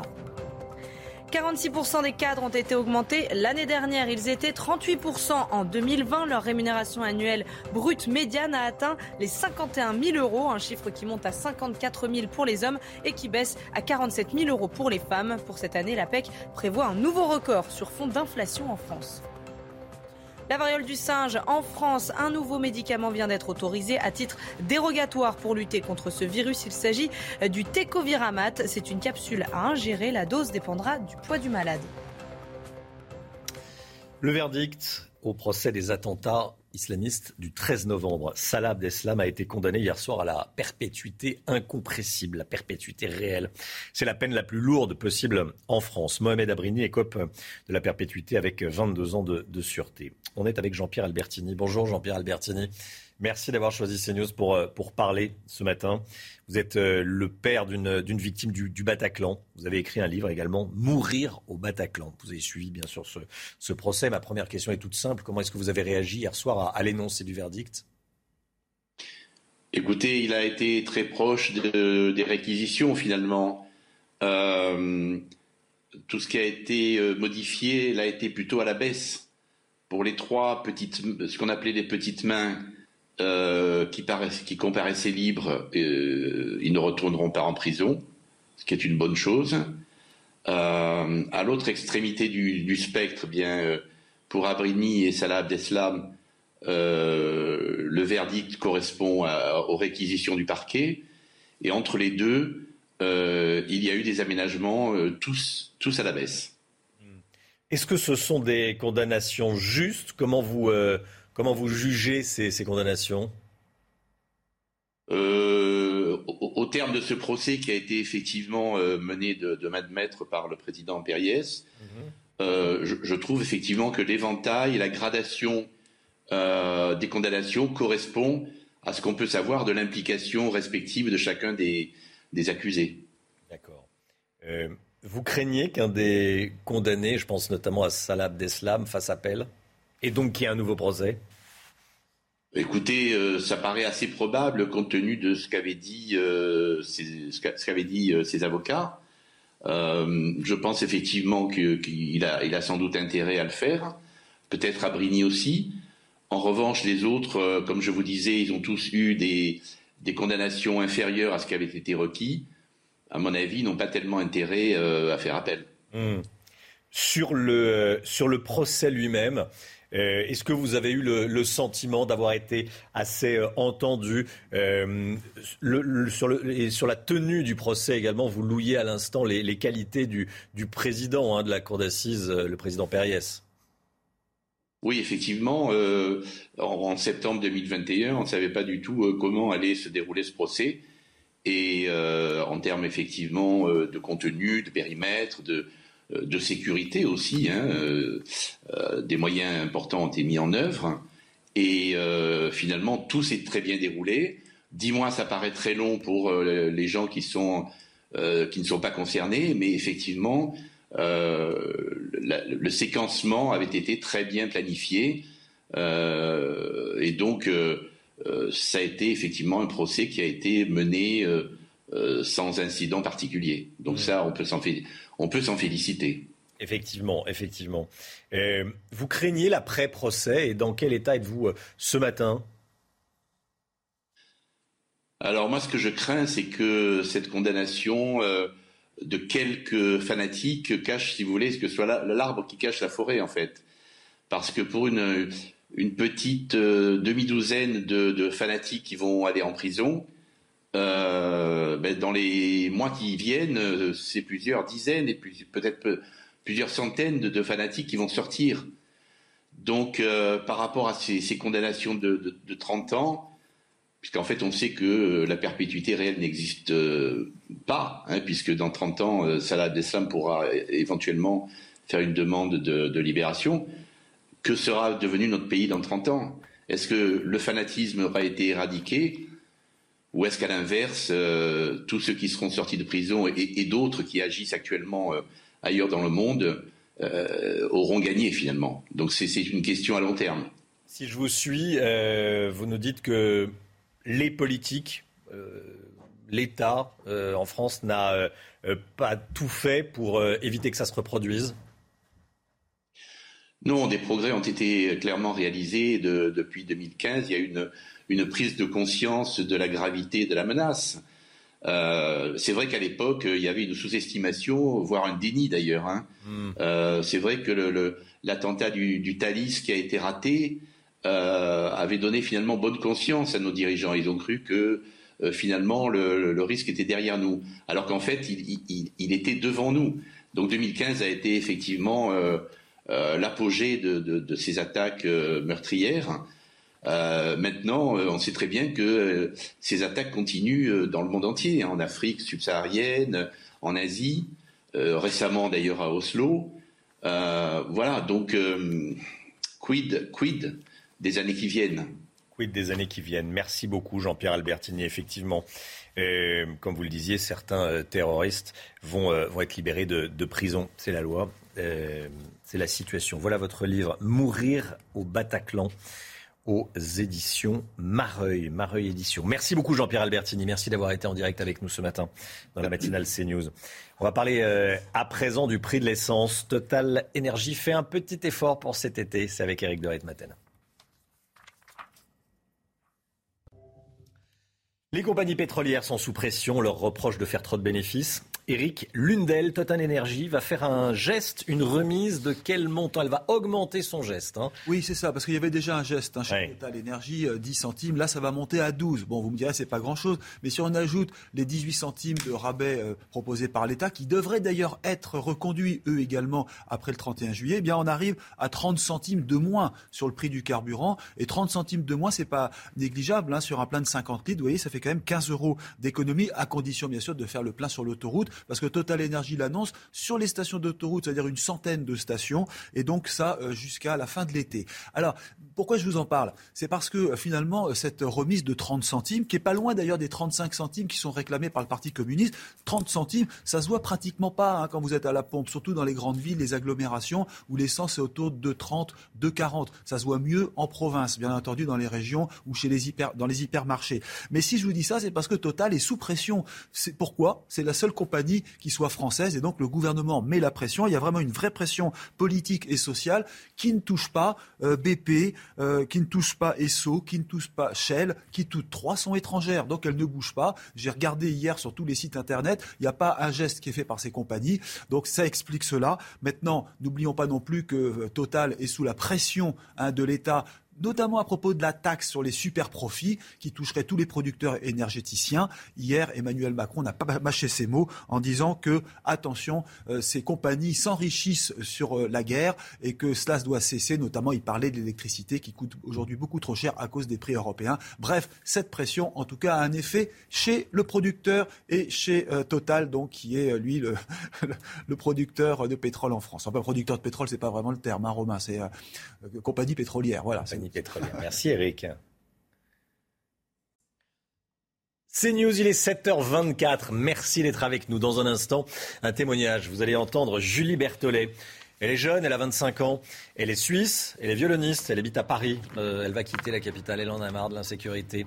À la fin du mois de juin, elle voulait euh, prendre un train, elle part de chez elle à 7 h elle se fait agresser devant chez elle, elle se fait agresser devant le métro. Elle plie les Gaules, comme on dit euh, vulgairement. Elle rentre en Suisse. Elle va nous dire pourquoi. Elle euh, reportage à 7h30 et puis elle sera euh, sur ce plateau à 8h30. Restez bien avec nous sur CNews. À tout de suite. La météo avec vous, Alexandra Blanc, vous nous emmenez en Bretagne, à Perros-Guirec. Oui, on prend la direction de Perros-Guirec où les conditions météo s'annoncent assez maussades aujourd'hui avec le maintien de quelques nuages, mais également de quelques éclaircies. À noter également 10 départements placés sous surveillance entre la Haute-Loire et le Doubs avec localement des orages relativement forts attendus dans le courant de la soirée, mais également de la nuit. Donc 10 départements placés sous surveillance donc entre la Haute-Loire, le Doubs, encore en passant euh, par le Rhône. On va retrouver ce une grosse perturbation qui va traverser le pays d'ouest en est. D'ailleurs, dans l'après-midi, elle va avoir tendance à se décaler. Elle va donner également quelques orages, de fortes pluies entre les Pyrénées et le nord. Et puis toujours du grand beau temps autour du golfe du Lion ou encore de la Corse. Les températures, eh bien, plutôt douces ce matin. 15 à Paris, 15 à Toulouse. Mais dans l'après-midi, c'est la dégringolade des températures. On repasse en dessous des normales. Seulement 18 degrés à Paris ou encore pour la région lilloise. 21 degrés seulement à Biarritz, tandis que la chaleur se maintient à l'est avec 32 degrés à Grenoble et 31 degrés à Strasbourg. C'est News 7h30, bienvenue à tous. Merci d'être avec nous à la une ce matin. Une jeune violoniste suisse agressée deux fois une même matinée dans Paris. Elle veut désormais quitter la France. On va vous raconter ce qui lui est arrivé. La perpétuité incompressible pour Salah Abdeslam. 19 des 20 accusés ont été condamnés pour terrorisme. Comment les victimes ont-elles réagi à ce verdict au procès des attentats du 13 novembre? On verra ça avec vous, Sandra Buisson. La liquidation judiciaire pour le groupe qui détient Maison Phoenix. On a rencontré un propriétaire désemparé dont la maison n'est pas terminée. Il faut absolument qu'on se mobilise pour donner notre sang. L'établissement français du sang lance un message d'alerte. Avant l'été, vous verrez, alerte rouge. Puis Jérôme Béglé est avec nous l'édito politique à 7h50. Bonjour Jérôme. On parlerait du poids politique que prend l'Assemblée nationale euh, au moment où les euh, leaders politiques de tout poil, les vieux de la vieille comme on dit, désertent l'hémicycle. Voilà, l'Assemblée nationale n'a jamais été aussi puissante, mais il n'y a plus de vieux de la vieille. C'est le thème de votre édito. À tout à l'heure Jérôme. La musicienne franco-suisse Julie Berthelet veut quitter Paris. On la comprend. La jeune femme de 25 ans a été agressée deux fois le même jour dans la capitale. C'était à la fin du mois de juin. D'abord, un homme a tenté de lui voler son téléphone. Heureusement, sans succès. Un peu plus tard, dans le métro parisien, un autre individu s'en est à nouveau pris à elle. Hein. Oui, il lui a arraché ses bijoux. Elle court pour le rattraper, mais le voleur sort un couteau et la pousse violemment en arrière. Alors, au-delà de ces agressions insupportables, Julie Berthollet regrette qu'autour d'elle, personne n'ait rien fait. Adrien Spiteri. Il est 7 heures, jeudi 23 juin, dans le 9e arrondissement de Paris, lorsque la violoniste Julie Berthollet est violemment agressée par un homme sur le quai d'une station de métro. Il m'a arraché euh, les colliers et les, bracelets que j'avais parce que je, porte toujours des, bijoux parce que je trouve ça joli. Et euh, du coup, je suis tombée. Il m'a, il m'a griffé en me les arrachant. J'ai voulu remonter quelques marches pour, euh, pour rattraper mes affaires.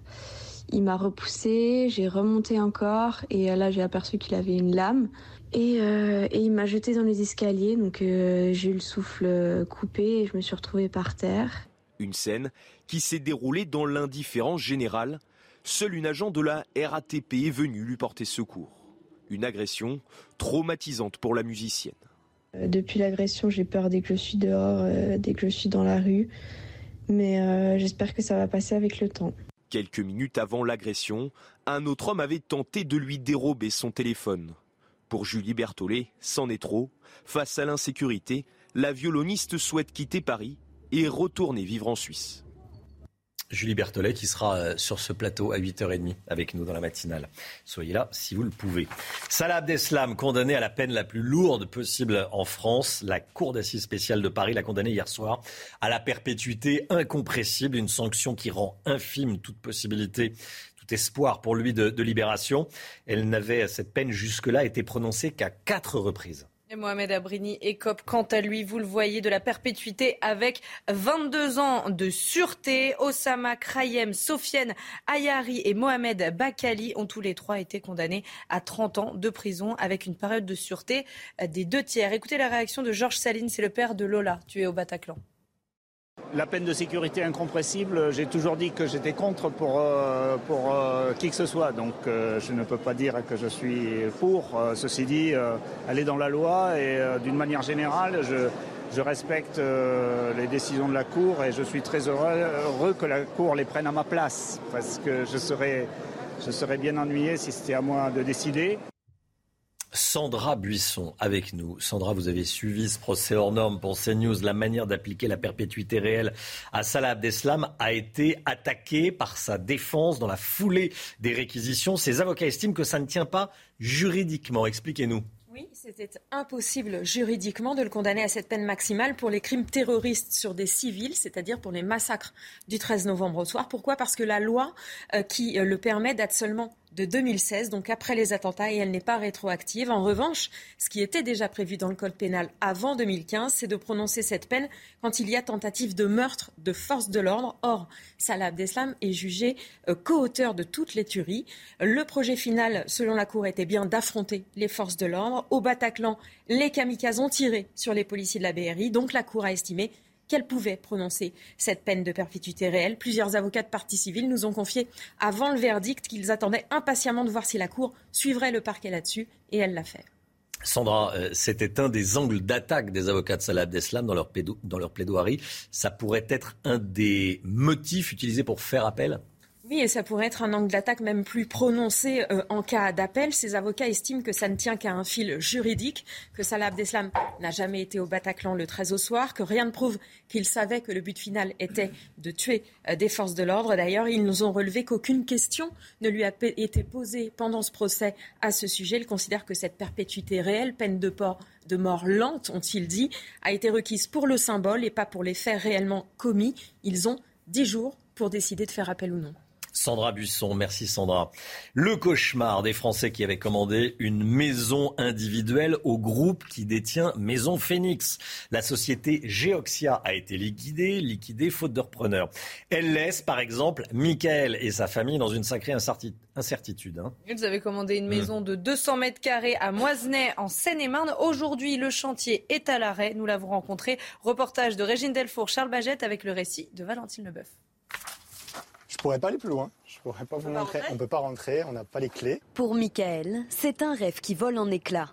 Il ne peut pas s'installer dans sa nouvelle maison car elle est encore en travaux. Mais la société de construction a été liquidée. Résultat, 1600 chantiers arrêtés ou ralentis partout en France, dont celui de Michael. C'est un chantier qui a commencé il y a un an et demi maintenant et qui est à l'abandon depuis deux mois. On a eu hier euh, la décision du tribunal qui a statué sur la liquidation de Geoxia et qui du coup bah, nous plonge dans l'incertitude quant à la suite de la construction. Le groupe Geoxia n'a pas survécu à la crise sanitaire et la flambée des coûts des matériaux. Au total, plus de 1000 salariés vont être licenciés.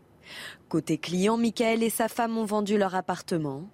Ils sont actuellement en location et se pose beaucoup de questions. La situation un peu anxiogène d'être retourné euh, en location dans une petite maison. On a eu un autre enfant entre-temps, donc c'est voilà, des facteurs un peu anxiogènes. Il y avait le sujet de l'école, parce que l'école arrive en septembre.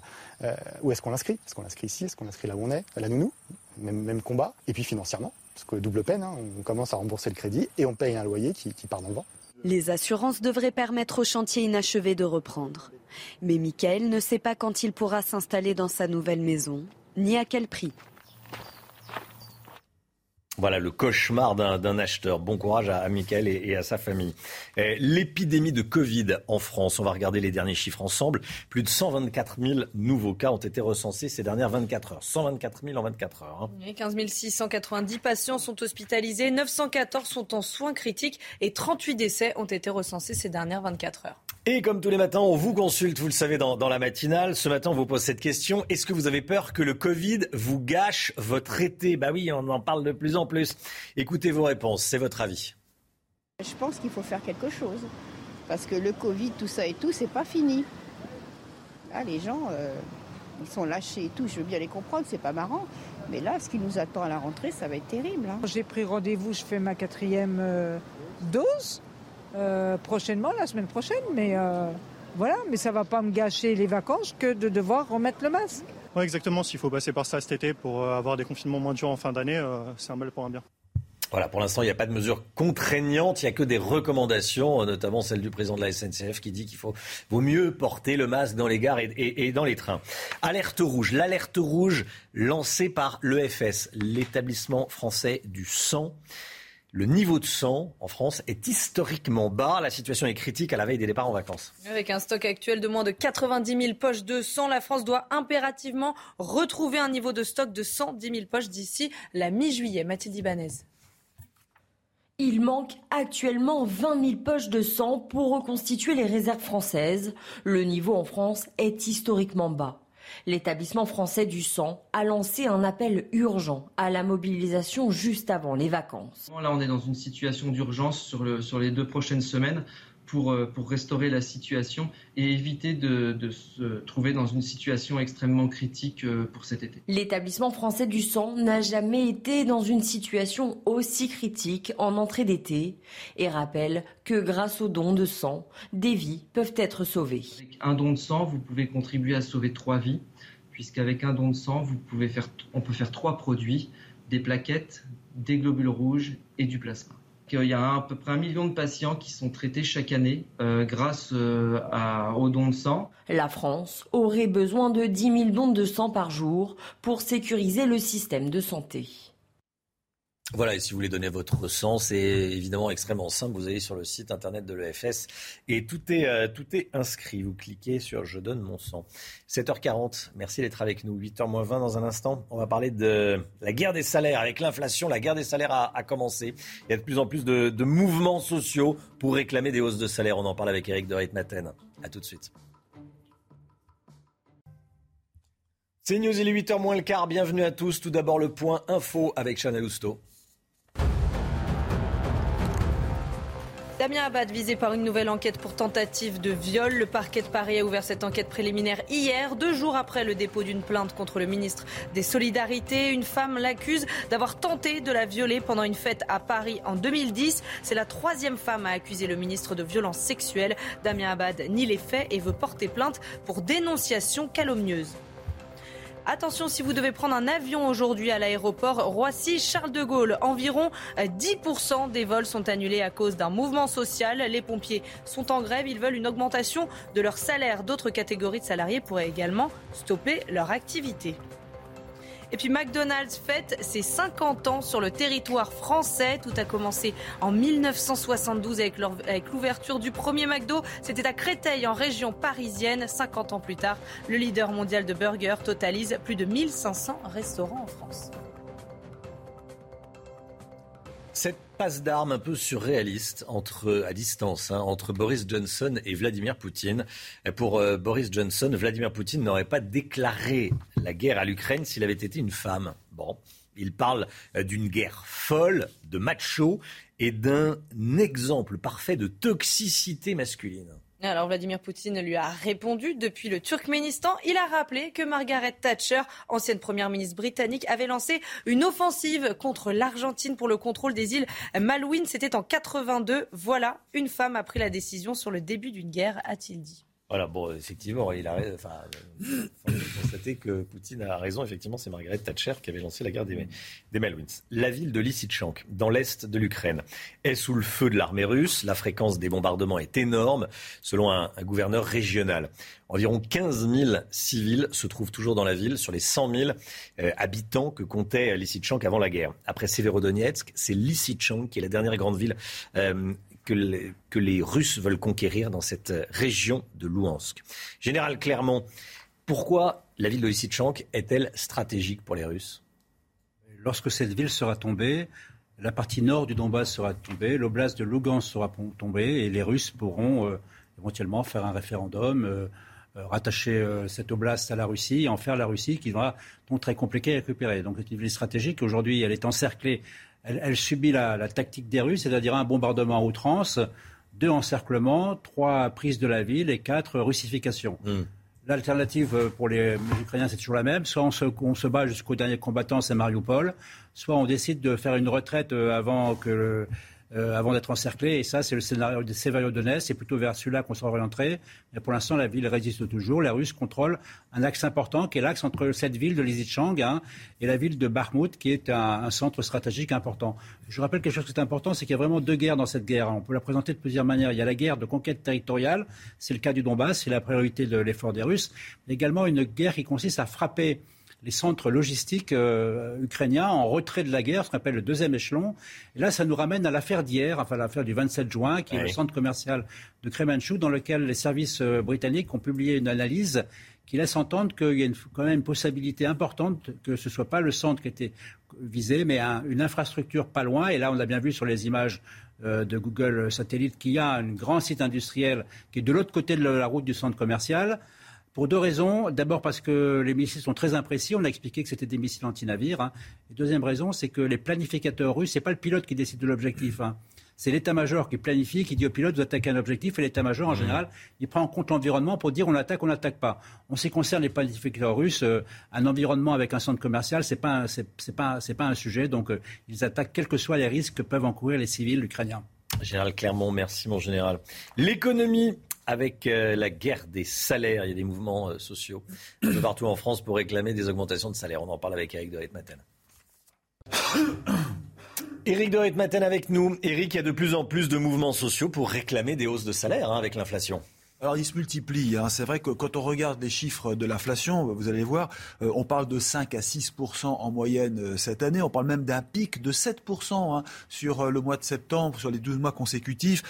donc c'est vrai que ça fait beaucoup. Et qu'en face, vous avez des entreprises qui ont déjà négocié, qui promettent des hausses de salaire, mais ces hausses de salaire, elles seront à 1,5 2 maximum. D'où le mécontentement, par exemple, à Aéroport de Paris. Ce matin, ce sont les pompiers qui se mettent en grève avec menace quand même de paralysie de l'aéroport. Demain, c'est l'ensemble des syndicats d'aéroports de Paris qui appellent à la grève. Et donc, eux, d'ailleurs, ne réclament pas 5% d'inflation, 5% de hausse des salaires pour coller à l'inflation, mais ils réclament carrément 10%. Donc, vous voyez, on est largement au-dessus. Alors, vous avez euh, d'autres entreprises, la SNCF, par exemple, avec cette grève prévue le 6 juillet, c'est euh, vécu comme une déclaration de guerre. D'ailleurs, Jean-Pierre Farandou, le président de la SNCF, a dit que tout serait fait pour l'éviter. Donc, ça veut dire que les discussions sont en vue. Chez les le dégel euh, du point d'indice Suffira-t-il à absorber ce choc d'inflation? Pas sûr. Et chez Total, quand vous regardez, il y a déjà eu une hausse des salaires de 1,5%, euh, de 2,5% au mois de janvier, mais la CGT a dit c'est pas suffisant, surtout une compagnie qui fait 16 milliards de dollars de bénéfices, il faut aller plus loin. Eric, ça veut dire qu'à la rentrée, tout le monde va s'agiter? C'est le risque, ça continue. Il y a partout hein, dans les entreprises des mouvements de mécontentement. Bah, les routiers aussi, de leur côté, hein, demandent une revalorisation. On l'a vu la semaine dernière. Maintenant, la question que l'on se pose, est-ce qu'il faut vraiment remonter les salaires? Ça peut vous surprendre, mais finalement, quand on interroge des entreprises, on se rend compte que non, c'est compliqué. Parce que d'abord, il y a trois raisons. On va faire très très simple. La première, c'est que les entreprises, et là je parle surtout des TPE, des PME, des PMI, elles sont très fragilisées après la crise Covid. D'abord, euh, il y a une pénurie euh, de matières premières, tous les prix ont augmenté, et donc si on augmente les salaires, ça va alourdir la, charrette, j'allais dire, le poids pour les entreprises, ça va les affaiblir. Deuxièmement, la Banque de France a fait les comptes, elle a regardé les augmentations de salaire, ce qui a déjà été négocié, entre 2,5 et 3,5%. On monte même à 4,5% de hausse cette année dans l'automobile et la restauration qui est un peu à part, c'est vrai, ils sont quand même à plus 16%. Le SMIC, sur 12 mois consécutifs, il a grimpé de 5,7%. Deuxième raison pourquoi les patrons hésitent à aller plus loin. Troisième point, vous savez qu'il y a la participation, l'intéressement, les primes Macron défiscalisées qui sont encouragées plus que des hausses de salaire. Et puis parce que augmenter les salaires, c'est une spirale sans fin. Si vous augmentez les salaires, ça fait de l'argent en plus et donc ça entretient l'inflation puisque les prix augmentent derrière, donc c'est pas bon. Au final, si vraiment rien ne se passe, que les patrons n'écoutent pas les salariés mécontents, il reste une arme ultime, et bien voilà, c'est la grève. Et c'est comme ça que la France d'ailleurs se distingue en utilisant trop souvent cette arme, une sorte de déclaration de guerre. On le dit, on n'a pas vu ça depuis 1968, parce que finalement, on fait la grève, et au bout du compte, qu'est-ce qui se passe? On obtient une hausse de salaire. Donc vous voyez, c'est une réflexion qui est très très délicate et subtile, mais que les patrons ont en tête. Et donc ça veut dire que la rentrée sera sûrement très chaude. 7h52, jamais l'Assemblée nationale n'a été aussi puissante. Jamais il y a eu aussi peu de députés chevronnés, euh, expérimentés. On va en parler dans un instant avec Jérôme Béglé. A tout de suite. 7h55, bienvenue à tous. L'édito politique de Jérôme Béglé. Jérôme, vous vous inquiétez ce matin du poids politique que prend l'Assemblée nationale au moment où les leaders politiques de tout poids la désertent. Oui, Romain, on se félicite beaucoup ces temps-ci du retour en grâce de l'Assemblée nationale. La majorité relative dont joue Emmanuel Macron va être obligée de discuter avec les uns et les autres afin d'adopter des lois de compromis, comme cela se fait régulièrement, par exemple, en Allemagne ou en Italie. Et non plus d'imposer d'en haut des textes tout ficelés que les députés vont voter sans coup férir. Mais en examinant attentivement la composition des groupes parlementaires, on prend peur, mais vraiment peur. Pas un seul ancien Premier ministre ne siège au Palais Bourbon ni même un seul ancien ministre régalien. Chez Renaissance, l'élu le plus capé est Eric Woerth, ancien ministre pendant près de 5 ans et député pendant 12 ans. Ou Joël Giraud, presque 20 ans député et presque 2 ans ministre. Mais tous les deux sont des transfuges d'autres partis. À LR, le seul ancien ministre est Nicolas Forissier, je suis sûr que vous l'avez oublié, qui était euh, secrétaire d'État à l'agriculture et à la pêche dans le, dans le gouvernement Raffarin III, c'est-à-dire en 2004-2005. À la NUPS, et au RN, les débutants pullulent. Quant aux anciens candidats à la présidentielle, deux seulement siègent au Palais Bourbon, Fabien Roussel et Marine Le Pen. Ces bataillons d'élus inexpérimentés qui n'ont jamais conduit le char de l'État et qui voient dans le Parlement une espèce de scène de spectacle où il fait bon critiquer, faire le show ou s'habiller d'un polo froissé euh, en s'enorgueillissant de pas serrer la main d'un collègue dont la tête ne vous revient pas, ça n'est pas très rassurant. C'est aujourd'hui qu'on a besoin d'élus expérimentés, roués, responsables et on en trouve fort peu. Jérôme, comment est-ce qu'on s'est retrouvé dans cette situation? Les raisons sont multiples. La loi sur le non-cumul des mandats y est évidemment pour beaucoup. Les anciens ministres préfèrent devenir maire ou président d'exécutifs départementaux ou régionaux, et rien d'autre parce qu'ils ne le peuvent pas. Ils n'ont pas forcément eu le courage, en plus, de se soumettre au vote des Français ces derniers temps. Par ailleurs, les présidents de région, Valérie Pécresse, Xavier Bertrand, Carole Delga, Christelle Morancet, Hervé Morin et d'autres, ont été élus en juin 2021 et leur mandat s'achèvera après la présidentielle de 2027. Ils vont donc survoler le quinquennat et ne sont pas incités à prendre beaucoup de risques, ce qui ne les a pas donc incité à descendre dans l'arène électorale. Plus étrange est le sort d'anciens hommes et femmes politiques, les Xavier Bertrand, Jean-Pierre Raffarin, Jean Castex, Édouard Philippe, François Bayrou, Bernard Cazeneuve, voire Ségolène Royal, Martine Aubry ou Jean-Marc Ayrault, vont nous manquer. Ils auraient fait merveille dans cette législature. Leur autorité, leur expérience, leur indépendance, mais aussi leur habitude du compromis vont manquer. Autre inconvénient de cette assemblée de nobody, comment conclure un pacte de gouvernement avec des partis dont les ténors ne siègent pas au Palais Bourbon? Faire entrer un député LR ou PS au gouvernement, ce n'est rien d'autre qu'un débauchage individuel, car celui-ci n'emportera pas l'adhésion de ses collègues de banc. Donc même pour le pouvoir exécutif, on ne peut pas se satisfaire de cette composition, disons, baroque. Pour conclure, Romain, je vous dirais que l'inexpérience des nouveaux élus, ajoutée à leur dogmatisme et au manque de chef de file, n'augure rien de bon pour les mois qui arrivent. C'est dommage et peut-être même dommageable pour la France. Jérôme Béglé, merci beaucoup Jérôme. Voilà, il manque des, des tempes grises. Euh, à l'Assemblée nationale, un peu d'expérience. Exactement. Un petit peu d'expérience. Merci beaucoup, Jérôme, directeur général de la rédaction du Journal du Dimanche. 7h58, le temps, tout de suite, Alexandra Blanc.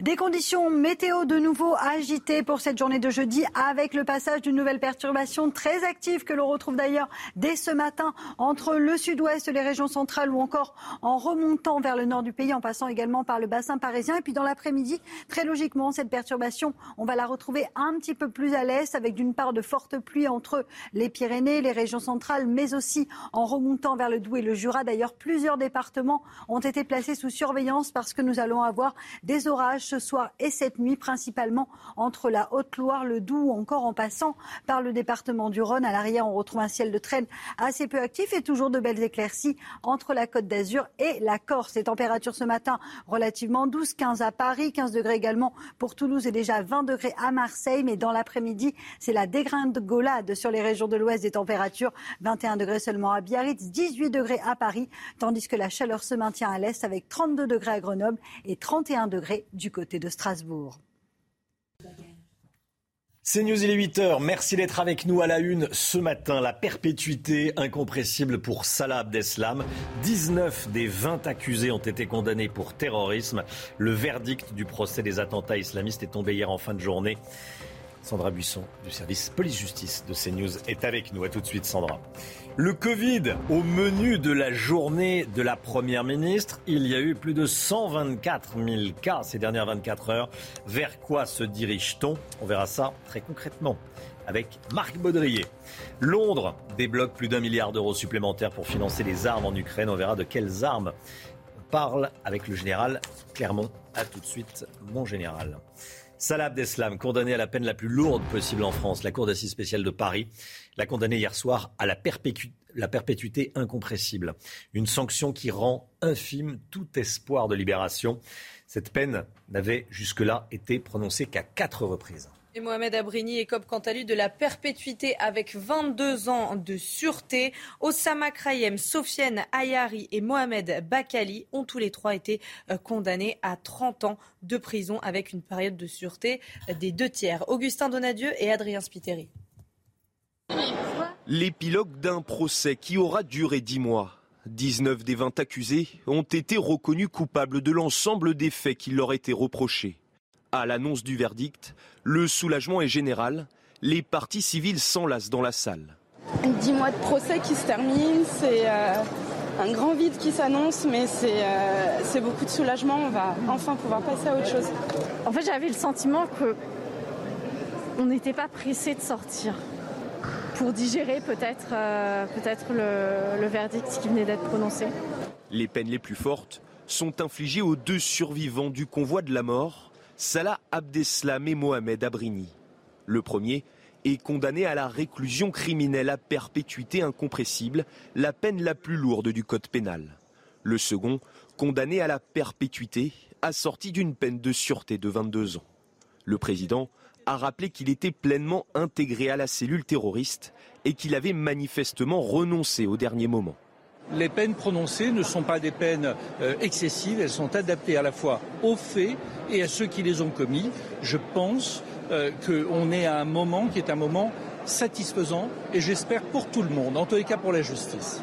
Les accusés ont dix jours pour faire appel de ce verdict avant de définitivement faire entrer ce procès dans l'histoire. Sandra Buisson avec nous, c'est vous qui avez suivi ce procès, hors norme bien sûr pour CNews. Euh, Sandra, la Cour n'a donc pas cru à la version de Salah Abdeslam et de Mohamed Abrini. Hein. La Cour estime que Salah Abdeslam n'est pas arrivé au tout dernier moment dans les euh, commandos de la mort, comme il l'a affirmé à l'audience. Il était inclus dans la cellule terroriste bien avant.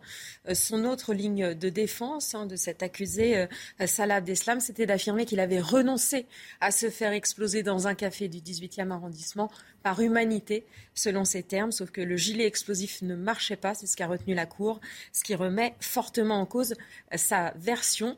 Il est considéré, Salah Abdeslam, comme co-auteur de tous les massacres commis le 13 novembre. Pour Mohamed Abrini, son ami d'enfance, qui a renoncé à la veille même euh, des attentats, la Cour a suivi les réquisitions. Elle a conclu qu'il est engagé dans la cellule djihadiste euh, dès sa rencontre avec Abdelhamid Abaoud en Syrie plusieurs mois avant euh, les attentats. Il ne peut donc pas dire, a expliqué la Cour, qu'il a ignoré les cibles et l'ampleur des tueries jusqu'au dernier moment. Tous ces accusés, ainsi que le parquet, ont dix jours pour faire appel s'ils le souhaitent. Sandra, euh, pour être extrêmement concret, ça veut dire cette euh, condamnation de Salah Abdeslam à la perpétuité incompressible, ça veut dire qu'il ne sortira jamais de prison? Alors c'est euh, une possibilité très infime. c'est quoi? C'est au bout de 30 ans de prison, il pourra faire une demande pour lever la perpétuité réelle, mais la réponse dépendra de plusieurs conditions. D'abord, l'avis des victimes sera recueilli.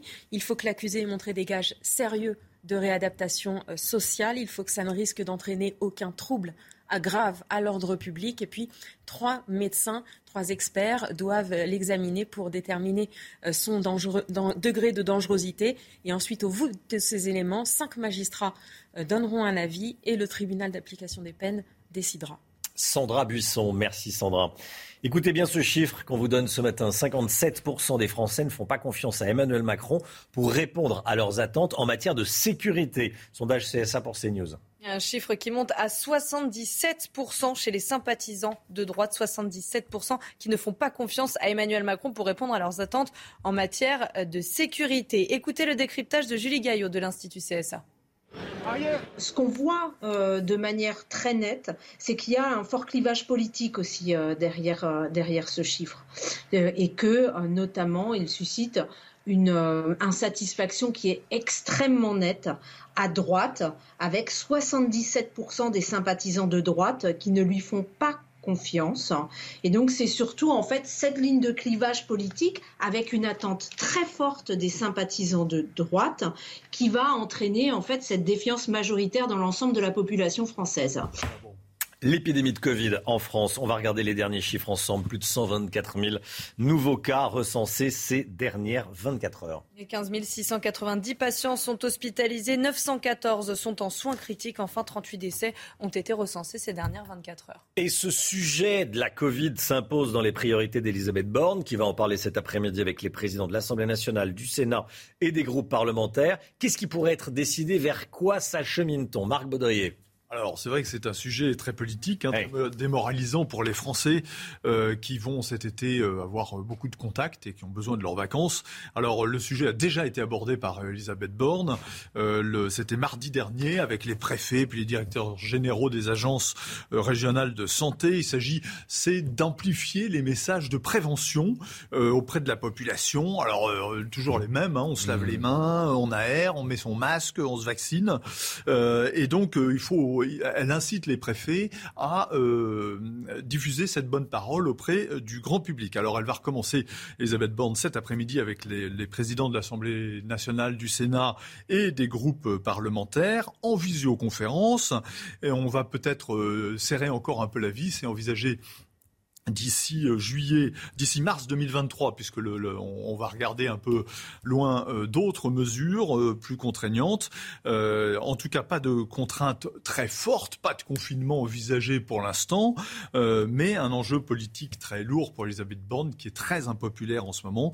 Ça serait destructeur pour elle, évidemment, de prendre des mesures lourdes. par contre, si elle arrive à fédérer tous les présidents de partis autour d'elle pour prendre ces mesures, ça peut être un bon coup politique, mais c'est loin d'être gagné. Merci beaucoup Marc. Vladimir Poutine sort du silence pour le président russe. Son pays n'est pas responsable de la frappe contre le centre commercial de Kremenchuk qui a fait au moins 18 morts. Notre armée ne frappe aucun site d'infrastructure civile. Il l'a dit pendant une conférence de presse au, Turkménistan. La Russie qui assure avoir bombardé un dépôt d'armes voisin du centre commercial. Écoutez.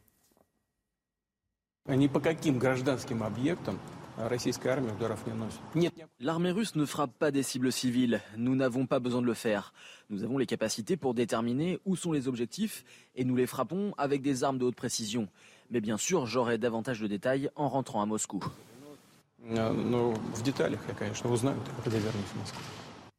Les Britanniques mettent la main à la poche pour soutenir l'Ukraine. Londres débloque plus d'un milliard d'euros pour financer des armes pour l'Ukraine. Plus de 2 milliards d'euros au total. Général Clermont, on parle de quelles armes?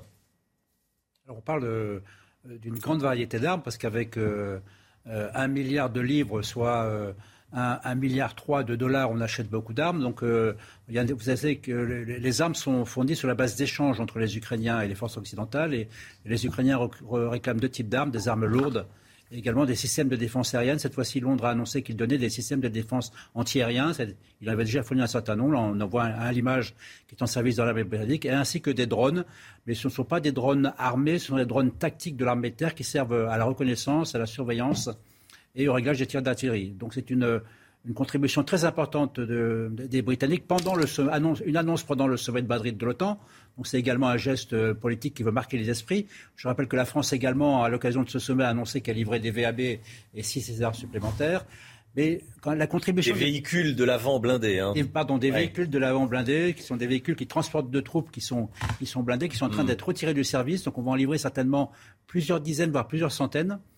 Euh, mais la contribution des Britanniques était exceptionnelle. Si on ramène les, ces 2,8 milliards de dollars au budget de la défense et qu'on compare avec, les Américains, ça fait entre les Américains et les Britanniques le rapport de 1 à 10. Donc les Britanniques sont de très loin les premiers contributeurs à cette guerre. Ils sont premiers contributeurs à cette guerre dans le matériel, ils sont premiers contributeurs à cette guerre également dans le vocabulaire. Un vocabulaire des déclarations extrêmement guerrières, extrêmement agressives.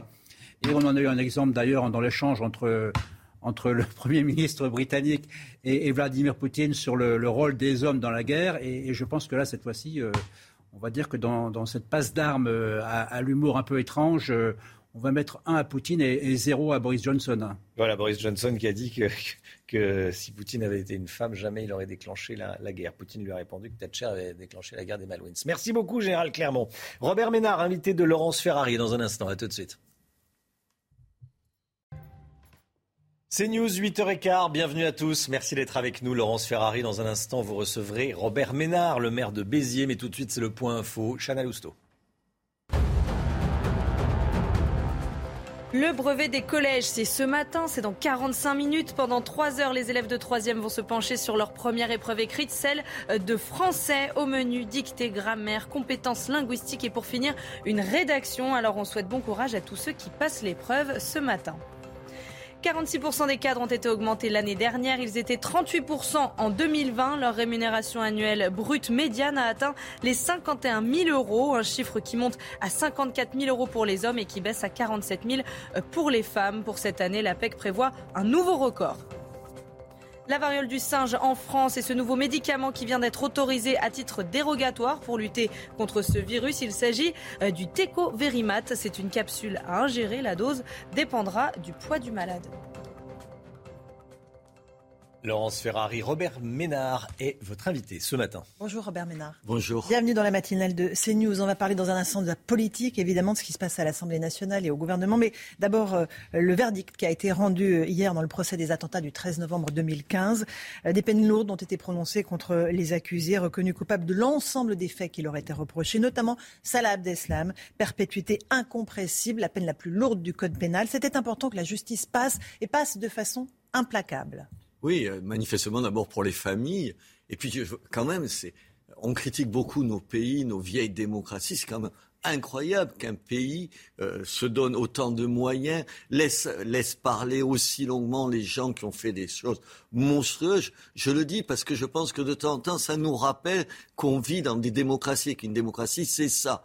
Oui, ensuite, quant à la peine incompressible, attendez, vous voyez le libérez-vous vous imaginez quelqu'un prenant la décision de libérer ce, monsieur ce monsieur qui, à un moment donné, tenté de se faire passer quasiment pour une victime. Non, c'est des coupables, et je trouve que c'est important de le faire parce que, je ne sais pas si vous avez ce sentiment, en tout cas moi je l'ai, qu'on en parle moins euh, des attentats. C'est vrai qu'il y en a moins aussi. Enfin, il y a eu Oslo il y a, il y a quelques jours. Non, je crois que c'est très, très important très très important. Et, honnêtement, je suis fier de mon pays qu'il soit capable de faire une chose. Pour autant, on n'en a pas fini avec le terrorisme islamiste. il est toujours présent sur notre. Attendez, attendez, quand même, je ne vais pas faire de, de comparaison.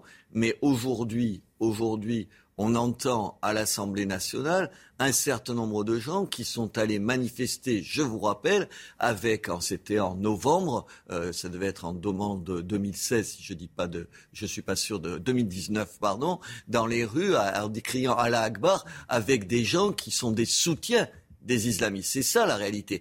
La réalité de la lutte contre l'islamisme, ça se mène dans les tribunaux, mais ça se mène dans la politique, en n'ayant aucune aucune, en ne faisant aucune, aucune concession à ces islamistes-là et puis à leur support. C'est juste ça. Je dis pas que ce sont des islamistes, je dis que ce ne sont pas des terroristes. C'est pas des terroristes. Je dis qu'il y a des, un communautarisme qui nourrit, qui nourrit le terrorisme. Euh, juste un mot de, sécurité. Euh, tout ça est lié, évidemment. Les Français, euh, majoritairement, ne font pas confiance à Emmanuel Macron pour répondre à leurs attentes en matière de sécurité. 77% d'entre eux, selon un sondage CSA pour CNews. C'est pas un chiffre qui vous surprend, j'imagine. Non, ça m'étonne pas. Attendez, c'est un des échecs incroyables de, de M. Macron.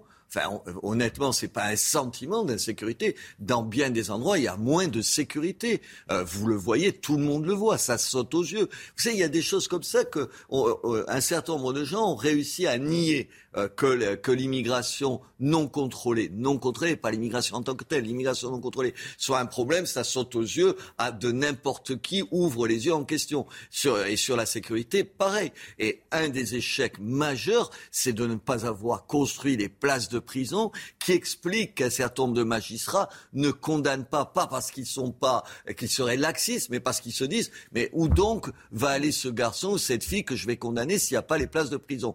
Bien sûr que c'est échec incroyable. Il faut dire qu'on a eu des ministres de l'Intérieur. M. Darmanin, c'est un, peu moins que les autres. Mais avant, c'est Castaner et avant, c'était une vraie catastrophe. Oui, là, c'est une des, une des raisons qui, par exemple, ont fait que moi, j'ai voté pour Marine Le Pen, évidemment. Sur le programme, évidemment, de sécurité et pour la justice qu'elle a proposé au Absolument, absolument. Aujourd'hui, écoutez, les gens en peuvent plus. Moi, vous savez, les gens, ils me parlent, y compris pas du terrorisme, on en parlait à l'instant, mais ils me, des gens qui leur pourrissent la vie au quotidien. Du dealer, du dealer qui est en bas, qui est en bas de la rue, qui est en bas de la rue et qui peuvent plus supporter. Des gens qui se comportent mal, des agressions, des vols. C'est insupportable. Et ça, c'est un échec majeur majeur de M. Macron. On a sous-estimé l'impact des images du Stade de France, du fiasco du Stade de France dans l'élection euh, ah et sur les législatives. Je crois que c'est un des éléments qui a pesé sur le, succès du, du, Rassemblement national. Succès relatif, évidemment, ils n'ont pas gagné les élections, tout le monde le sait.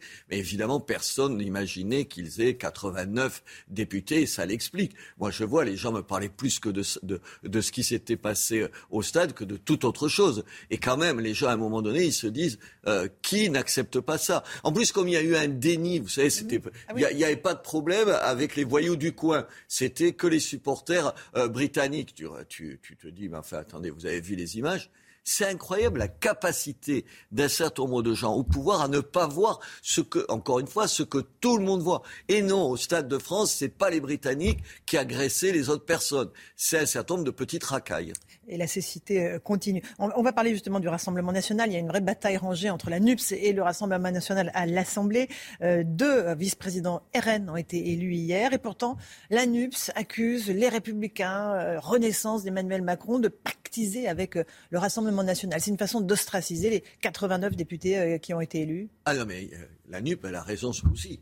Parce qu'évidemment, ils ont voté pour, euh, le Rassemblement national. Mais attendez, il manquerait plus qu'ils le fassent pas. Enfin, aujourd'hui, la répartition des sièges, ça peut paraître un peu de la politique policière, ça l'est pas du tout. C'est donné au Rassemblement national. Moi, je suis critique sur le Rassemblement national. Il y a tout un tas de choses où je ne voterai pas leurs propositions. Mais enfin, attendez qu'ils aient euh, un certain nombre d'élus à la tête de l'Assemblée nationale, c'est le minimum. Et c'était le contraire qui était scandaleux. Ce qui était scandaleux, c'est quand il y avait six ou sept députés du Rassemblement national pendant cinq ans, alors qu'ils représentent ce qu'ils représentent. Là, Marine Le Pen fait presque 42%, il convoque, je ne sais plus, 18 ou 19% aux, législatives, et ils n'auraient pas une représentation digne de ce nom. Mais moi, je m'en félicite, et je félicite euh, les, élus des Républicains ou de, chez M. Macron qui ont voté, oui, pour qu'il y ait un certain nombre de, représentants, euh, comme de, de vice-présidents, des deux vice-présidents. C'est la moindre des choses. Aujourd'hui, ce sera la présidence de la Commission des finances, un poste stratégique puisque ça ouvre accès aux dossiers fiscaux et des entreprises et des particuliers. En piste, notamment Éric Coquerel euh, pour la France Insoumise et la NUPS et euh, Jean-Philippe Tanguy pour le Rassemblement national. Si Éric Coquerel était élu, euh, qu'est-ce que ça donnerait pour vous? Ça voudrait dire quoi? Ça voudrait dire qu'un certain nombre d'élus des Républicains ont préféré Éric Coquerel ou s'abstenir quand tu t'abstiens, ça veut dire que tu sais qu'il va être élu. Alors il faut arrêter avec ou présenter ton propre candidat. Ça veut dire que tu sais pertinemment que tu fais qu'Éric Coquerel sera élu. Mais Éric Coquerel, c'est ce qu'il y a de pire à la France insoumise. Enfin, c'est, quelqu'un euh, qui déteste la police, qui fréquente les, les islamistes, qui demain quoi qu'il en dise, se gênera pas pour aller voir les revenus fiscaux ou combien paye d'impôts telle ou telle personnalité. Et aujourd'hui, il y a une partie de la droite qui préférerait ce garçon-là, ce garçon-là, à Jean-Philippe Tanguy. Moi, Jean-Philippe Tanguy, je suis pas d'accord avec tout ce qu'il dit, mais je renvoie pas dos à dos. Il faut arrêter que la droite en particulier et que les, élus de, la majorité, de la majorité relative, renvoie dos à dos en disant c'est pas notre affaire, il y a des extrémistes. Non, il n'y a pas deux extrémistes qui se valent. Aujourd'hui, honnêtement, honnêtement, on peut ne pas aimer Marine Le Pen, on peut critiquer son programme économique, on peut trouver que sur la politique étrangère, sur l'Ukraine, ils ont ils sont pas à la hauteur. Tout ça, je le partage. Mais enfin, je pense pas aujourd'hui qu'on puisse dire que son, même son vocabulaire, son attitude, ses propositions n'ont pas changé. Elle est quand même plus raisonnable. Ils font des efforts. Regardez depuis qu'ils sont élus et qu'ils ont 89 élus regardez-les. Elle choisit ses mots, elle fait attention à un certain nombre de choses. Enfin, c'est pas la même chose que la France insoumise. Vous avez vu, alors je ne sais pas comment il faut le qualifier, comment il s'appelle J'ai oublié ce nom. Louis Boyard. Louis Boyard, qui n'a pas serré la main au. Attendez, imaginez le contraire une seconde. C'est le même type. C'est le même garçon, comme quoi à 21 ans, ça ne te rend pas intelligent, la jeunesse. C'est le même garçon qui disait oui, j'ai dealé pour payer mes études. Il a dealé de la drogue il a expliqué ça. J'ai dealé de la drogue pour payer mes études. ne peut pas allé travailler au McDo pour payer ses études comme tout le monde. Il a été élu député. Oui, mais enfin, je, suis non, mais tant qu'il est élu député, les gens, il est élu comme tous les députés. Mais que cette espèce de zigoto, euh, cette espèce euh, de clown, euh, cette espèce de d'antifasciste d'opérette refuse de serrer la main d'un certain nombre d'élus de la République comme lui. Attendez, et c'est ce parti, c'est ce parti, et un représentant de ce parti qu'un certain nombre d'élus de droite ou de gauche pourraient faire élire, pourrait faire élire à la commission des, à la commission. Ils en porteraient la responsabilité. Mais ils en porteront la responsabilité. Ils pourront pas dire qu'ils ne savaient pas. Ils savent qui est Eric Coquerel. Ils savent ce qu'est son parti. Ils savent ce qu'est ce garçon dont aucun, aucun élu de la NUP n'a condamné l'attitude. Est-ce que, est-ce qu'ils sont décidés à faire que la plus importante des commissions soit présidée par quelqu'un de ce parti.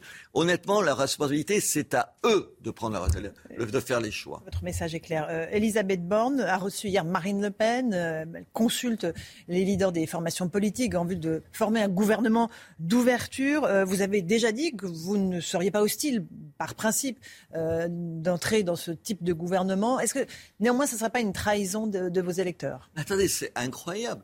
Je dis juste un truc simple. Je dis, je ne dis pas non aux gens par principe.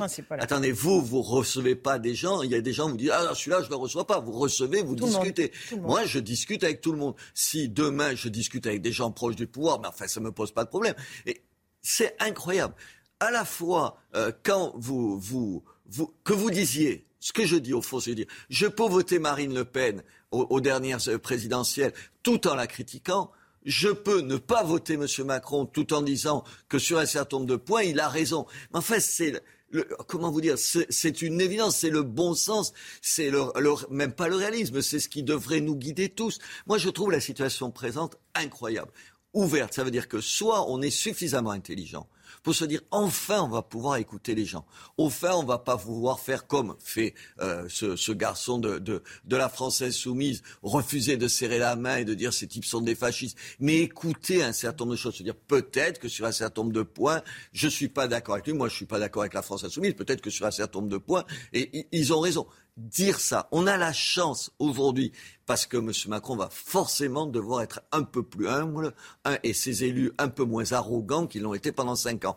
Profitons-en pour essayer de faire avancer ce pays. Enfin, il me semble qu'on pourrait faire ça. Mais on peut faire ça, mais moi, quand je dis ça, les gens me disent Oui, alors, ce que, ce que vous On vous critique beaucoup, voilà. Ben, attendez, je trahis quoi? Je trahis rien du tout. Quand je suis maire de ma ville, je me demande pas si une idée, elle vient de droite ou de gauche. Je veux dire, est-ce que c'est bien pour mes concitoyens? Si c'est oui, je le dis. Mais en France, dire ça, ça paraît, je sais pas, tu retournes ta veste. Ah oui, alors j'en sais rien. Euh, un tout petit mot d'Elisabeth Borne, qui donc doit former son gouvernement, faire un discours de politique générale euh, la semaine prochaine à l'Assemblée et qui n'est pas encore sûr de se soumettre au vote de confiance de l'Assemblée. C'est un aveu de faiblesse pour bien sûr que c'est un aveu de faiblesse. Mais bien sûr qu'elle est affaiblie. Enfin, moi, je la connais pas plus que ça. Je l'ai vue une fois à, à, Béziers. Elle était guère sympathique. Elle était un peu arrogante, comme ce pouvoir l'a été pendant des années. Peut-être qu'elle va, elle va changer là-dessus. Mais enfin, attendez, ne pas de. Alors, vous pouvez toujours dire, vous avez raison, vous pourrez toujours dire, il y a des premiers ministres avant qui l'ont pas, pas, fait. Enfin, c'est chaque fois un aveu de faiblesse. Enfin, quand, quand vous prononcez un discours de politique générale, vous demandez aux gens en face de vous, vous, êtes d'accord ou vous n'êtes pas d'accord elle, elle, aura beau tourner comme elle veut, c'est un aveu faiblesse. Ça, ça prouve, un, qu'il va falloir qu'ils écoutent les autres, et ça, c'est une bonne chose. Moi, cette situation, j'applaudis, je suis ravi. Enfin, enfin, on va pouvoir exiger d'un certain nombre de gens qu'ils vous, qu'ils vous écoutent. Ils peuvent ne pas être d'accord, mais qui vous, qui vous traitent pas de nom d'oiseau, fasciste, extrême droite ou je sais pas quoi, et qui d'un coup, vous savez, ça vous décrédibilise, ça vous décrédibilise et vous n'avez plus rien à dire. C'est insupportable. Au fond, pour vous, le, vrai problème, ce sont les partis politiques, si je vous écoute bien. Ah, mais moi, je pense que c'est le vrai problème. Je suis persuadé que la, la logique, je suis pas persuadé, je constate que la logique des partis, elle est suicidaire pour notre pays. C'est-à-dire qu'aujourd'hui, aujourd'hui, les gens préfèrent, les responsables politiques préfèrent les intérêts à, court terme ou à moyen terme de leur parti aux intérêts de la France. Ils, leurs intérêts de boutique avant les intérêts de la France. Les, les, stratégies à trois bandes minables, voilà, je vote pour celui, pas pour celui-là, parce que demain il fera ceci ou cela, plutôt que les intérêts de la France. Oui, je pense que c'est un vrai problème. Et c'est pour ça que je me tiens tellement à distance des partis et de tous les partis. Absolument, y compris le Rassemblement national. Un tout petit mot du pouvoir d'achat. Il y a des premières mesures qui sont annoncées par le gouvernement. Elles feront partie de ce projet de loi sur le pouvoir d'achat qui arrivera devant le Parlement. Euh, notamment un chèque alimentation de 100 euros pour 9 millions de Français. Ça va dans le bon sens ou c'est ah, pas ce qu'il faut faire? Parce que chacun a sa solution différente là-dessus. D'abord, il faut faire attention quand même à ce que ça va coûter tout ça. Ce que ça... Je vous donne un exemple. L'augmentation du point d'indice des fonctionnaires. Euh, dans ma ville, c'est l'équivalent de 60 salaires. 60 personnes que tu ne peux pas embaucher.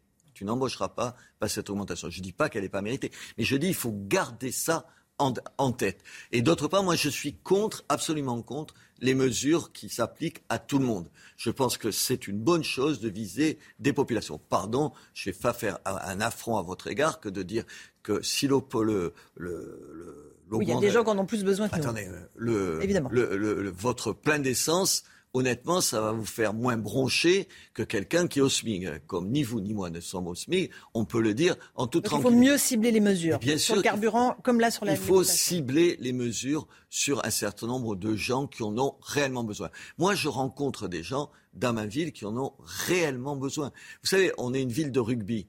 L'abonnement, il est passé de 190 euros annuels pour l'ensemble des matchs à 200 euros. Vous savez, le rugby, ça attire des, gens qui n'ont pas beaucoup d'argent. Moi, il y a des gens qui sont venus me dire, vous vous dites, vous, oh, 10 euros sur 200, qui m'ont dit, mais nous, c'est un vrai problème. je ne fais pas de la c'est un vrai problème. Alors, ces gens-là, on s'en occupe.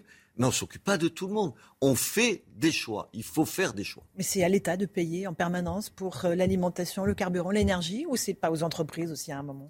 Ah mais les deux deux. Mais en même temps, vous ne pouvez pas demander aux entreprises de mettre tout le temps la main à la poche et dire aujourd'hui, il faut être concurrent, euh, euh, concurrent sur le terrain national et international. C'est compliqué. La seule chose que je pense, c'est que ce que je crains au fond, c'est qu'aujourd'hui, toutes les démagogies soient possibles. Vous savez, le SMIC, je pourrais vous dire, moi, pour être populaire, et 2000 euros par mois. Pourquoi ce serait pas 2000 euros par mois? C'est pas facile de vivre. Je pense que où, où on prend en compte les deux, c'est-à-dire à la fois la situation, attendez, l'endettement, il va bien falloir le rembourser. Moi, dans ma mairie, si j'endette, je rembourse le lendemain et ça coûte un certain nombre d'argent. Ou on prend la totalité de, la, de, la, problématique, il va falloir faire attention à ça, mais en même temps, il faut être sensible aux plus, aux plus petites gens, ou et ça, je crains que la, que, que, la situation s'y prête à une démagogie générale, vous l'avez vu. Et, donc, et où euh, il ne faudrait pas partir tard à la retraite, évidemment. tout le monde préfère partir à 60 ans qu'à 65 ans, mais est-ce qu'on peut se payer ce luxe-là? Bien sûr qu'il faut augmenter le, le SMIC, mais est-ce qu'on peut et jusqu'où se payer ce luxe-là? Je pense que c'est ça. On va voir si les, nos hommes politiques sont responsables. C'est un bon moment pour les responsable et à la hauteur. Responsable et à la hauteur. Merci beaucoup Robert Ménard d'être venu ce matin dans la matinale de CNews. À vous Romain Nézard pour la suite. Merci. CNews, il est 8h34. Merci à vous Laurence Ferrari et à Robert Ménard, votre invité, le maire de Béziers. À la une ce matin, une jeune violoniste suisse agressée deux fois une même matinée dans Paris. Elle veut désormais quitter la France. Elle s'appelle Julie Berthollet, elle est avec nous euh, sur ce plateau. Bonjour Julie Berthollet, merci d'être là et à tout de suite. La liquidation judiciaire pour euh, le groupe qui détient Maison Phoenix. On a rencontré un propriétaire désemparé dont la maison n'est pas terminée. Qui sera nommé président de la stratégique commission des finances à l'Assemblée nationale. Le député LFI Éric Coquerel est le favori. Le vote a lieu aujourd'hui à l'Assemblée nationale. Marc Baudrier est avec nous. À tout de suite, Marc. Et puis évidemment, on reviendra dans ce journal sur le verdict au procès des attentats terroristes du 13 novembre, bien sûr. La musicienne franco-suisse Julie Berthollet veut quitter Paris. On la comprend, la jeune femme de 25 ans qui est avec nous. Bonjour. Merci beaucoup d'être là. Vous avez été agressée deux fois le même jour dans la capitale, fin, euh, fin du mois de juin. Euh, vous voulez euh, aller en Suisse. Vous, vous, êtes suisse d'ailleurs, vous habitez à Paris depuis 5 ans, vous voulez aller en Suisse, vous, il est 7 heures du matin, vous voulez un taxi, c'est normal, vous avez votre instrument pour aller à la gare de l'Est, direction la Suisse. Racontez-nous ce qui s'est passé. Je voulais simplement prendre un taxi pour aller euh, travailler en Suisse et euh, je me suis fait arracher mon téléphone une première fois, donc je me suis dit que la journée commençait plutôt. Ça, c'est au pied de votre immeuble Près de votre immeuble Près la station de taxi. Hmm. Donc euh, je me dis, tant pis, aucun taxi ne, s'arrête et puis il y a du vol à l'arraché dans la rue, je vais prendre le métro à 7 heure. normalement, il n'y a pas de risque, c'est assez safe. Et en descendant les marches pour arriver jusqu'au quai, il y a un homme qui m'a dépassé qui m'a insulté, qui m'a dit, euh, je, me, souviens très bien, toi et tes parures, qui m'a arraché mes bijoux, je suis tombée. J'ai essayé de le rattraper pour rattraper mes, affaires, il m'a repoussé. J'ai vu qu'il avait une lame, j'ai quand même tendu la main et il m'a. Une lame, un couteau, quoi. Exactement. Et il m'a, il projeté dans les escaliers, j'ai eu le souffle coupé et il est parti en courant. Et Alors, personne n'a bougé. Et personne n'a bougé. Euh, première agression, donc près de chez vous, il est 7 h du matin. Hein. Oui. Il n'est pas 23 euh, h euh, bon, un soir de match de foot. Il est 7 h du matin en semaine. Tout à fait. Et euh, on essaye de vous arracher votre téléphone portable. Comment vous réagissez? Vous, vous défendez quand même. Hein euh, oui, bon, bah là, comme je suis violoniste, la seule partie de mon corps qui est musclée, c'est mes mains. Donc, euh, en général, le téléphone, je le tiens assez bien. Donc, pour me le choper, il faudrait être euh, assez fort. Mmh. Donc, j'ai pu le. J'ai traité de lâche la personne qui a essayé de, prendre sur le coup parce que c'est ça qui m'a permis d'évacuer un petit peu l'adrénaline. Mais j'avoue qu'après la deuxième agression, j'avais plus de mots. J'avais plus. Là, c'est dans l'escalier du métro. Quelqu'un qui est armé d'un couteau à 7 h du matin qui dit Toi, toi et tes parures, et qui a réussi à vous voler quoi? Euh, Mes bijoux de naissance que je portais sur moi parce que je suis un petit peu superstitieuse et, j'aime bien garder euh, les objets qu'on euh, L'homme vous dit donc Toi avec tes parures, personne n'a bougé. Non, alors sur le moment, je peux comprendre parce que tout le monde n'est pas en capacité physique d'aider quelqu'un, surtout quand une personne en face est, armée. Mais après coup, ce qui m'a choqué, c'est le manque d'humanité. Personne n'est venu vers moi pour me demander si ça allait bien. Ce que j'aurais moi fait, en tout cas, c'est comme ça qu'on m'a éduqué et c'est mon premier réflexe. Si je vois que quelqu'un ne va pas bien, que quelqu'un pleure dans la rue, que quelqu'un est à terre, la première chose à faire, c'est d'aller demander comment ça va, si on peut aider. Et euh, la seule personne qui est venue, c'est la, la, femme de la RATP qui avait son bureau juste en face. Mais tous les gens autour, leur seule, euh, la seule chose qui les intéressait, c'était de prendre leur métro. Et ça, ça m'a choqué. C'est le manque de solidarité, le manque d'humanité. Vous étiez en train de pleurer, personne n'est venu vous voir. Exactement. mademoiselle, euh, je peux faire quelque chose. Bah, j'attendais une. Enfin, j'attendais rien sur le moment, hmm. mais c'est après coup, je me dis que c'est assez fou de se retrouver dans un, dans un pays où, la solidarité fait partie des, valeurs fondamentales, et puis qu'on se retrouve euh, à terre tout seul avec euh, personne qui vient, qui vient nous aider. On a parlé de votre histoire en Suisse. Hein. oui, bien sûr, parce que je suis suisse aussi, et c'est pour ça que j'ai envie maintenant de quitter Paris, parce que c'est une ville qui, qui en tout cas à mon égard a pris un mauvais tournant, c'est ce que vous. Euh... Je sais pas, mais en tout cas à mon égard qui a été assez violente et euh, je retrouve plus de calme et puis de de solidarité, d'humanité dans la dans la rue en Suisse quand on croise quelqu'un, on lui dit bonjour. À Paris, si on dit bonjour à quelqu'un, il va nous regarder un petit peu bizarrement en se demandant ce qu'on lui veut. Et c'est cette différence de mentalité qui me pousse à partir. Vous savez pourquoi? Parce que euh, les Parisiens sont tellement embêté, pour être poli, euh, toute la journée, que quand on vous dit bonjour, on dit qu'est-ce qui va me tomber sur la tête? C'est ça, c'est ça la, mentalité. On en vient à être, à être comme ça. Bon, vous allez vraiment quitter la Suisse, euh, quitter la France ou euh, pour la Suisse ou oui, je pense que oui, bien sûr. Alors, bah, je vais toujours revenir à Paris pour, pour le travail, parce que quand on est mmh. musicien, on a les producteurs, on a les maisons de disques, on a beaucoup de choses qui nous rattachent à, à Paris. Et puis, c'est une ville magnifique pour la culture, ça, je le, je le nie absolument pas, mais je pense que j'aurai une plus grande euh, qualité de vie euh, Suisse. Vous aimeriez que la maire de Paris, le ministre de l'Intérieur, vous, euh, vous appelle pour dire Mademoiselle, bon, restez, vous êtes une violoniste, vous, vous jouez dans, dans de nombreux pays, vous êtes un personnage public, vous êtes là, vous témoignez à la télévision? Non, moi je cherche absolument pas le buzz ni les appels de, de gens importants. Tout ce qui m'importe, ce serait peut-être que ces gens importants montrent l'exemple avec des gestes civiques plus souvent au quotidien. Et c'est là peut-être que ça pourrait donner le bon exemple pour euh, la population et qu'il ne mmh. se repasse pas ce qui s'est passé euh, pour moi. Merci beaucoup Julie Berthelet, merci d'être venue témoigner. Merci. merci d'être venue témoigner sur, euh, sur le plateau de la, de la matinale. Bonne journée à vous.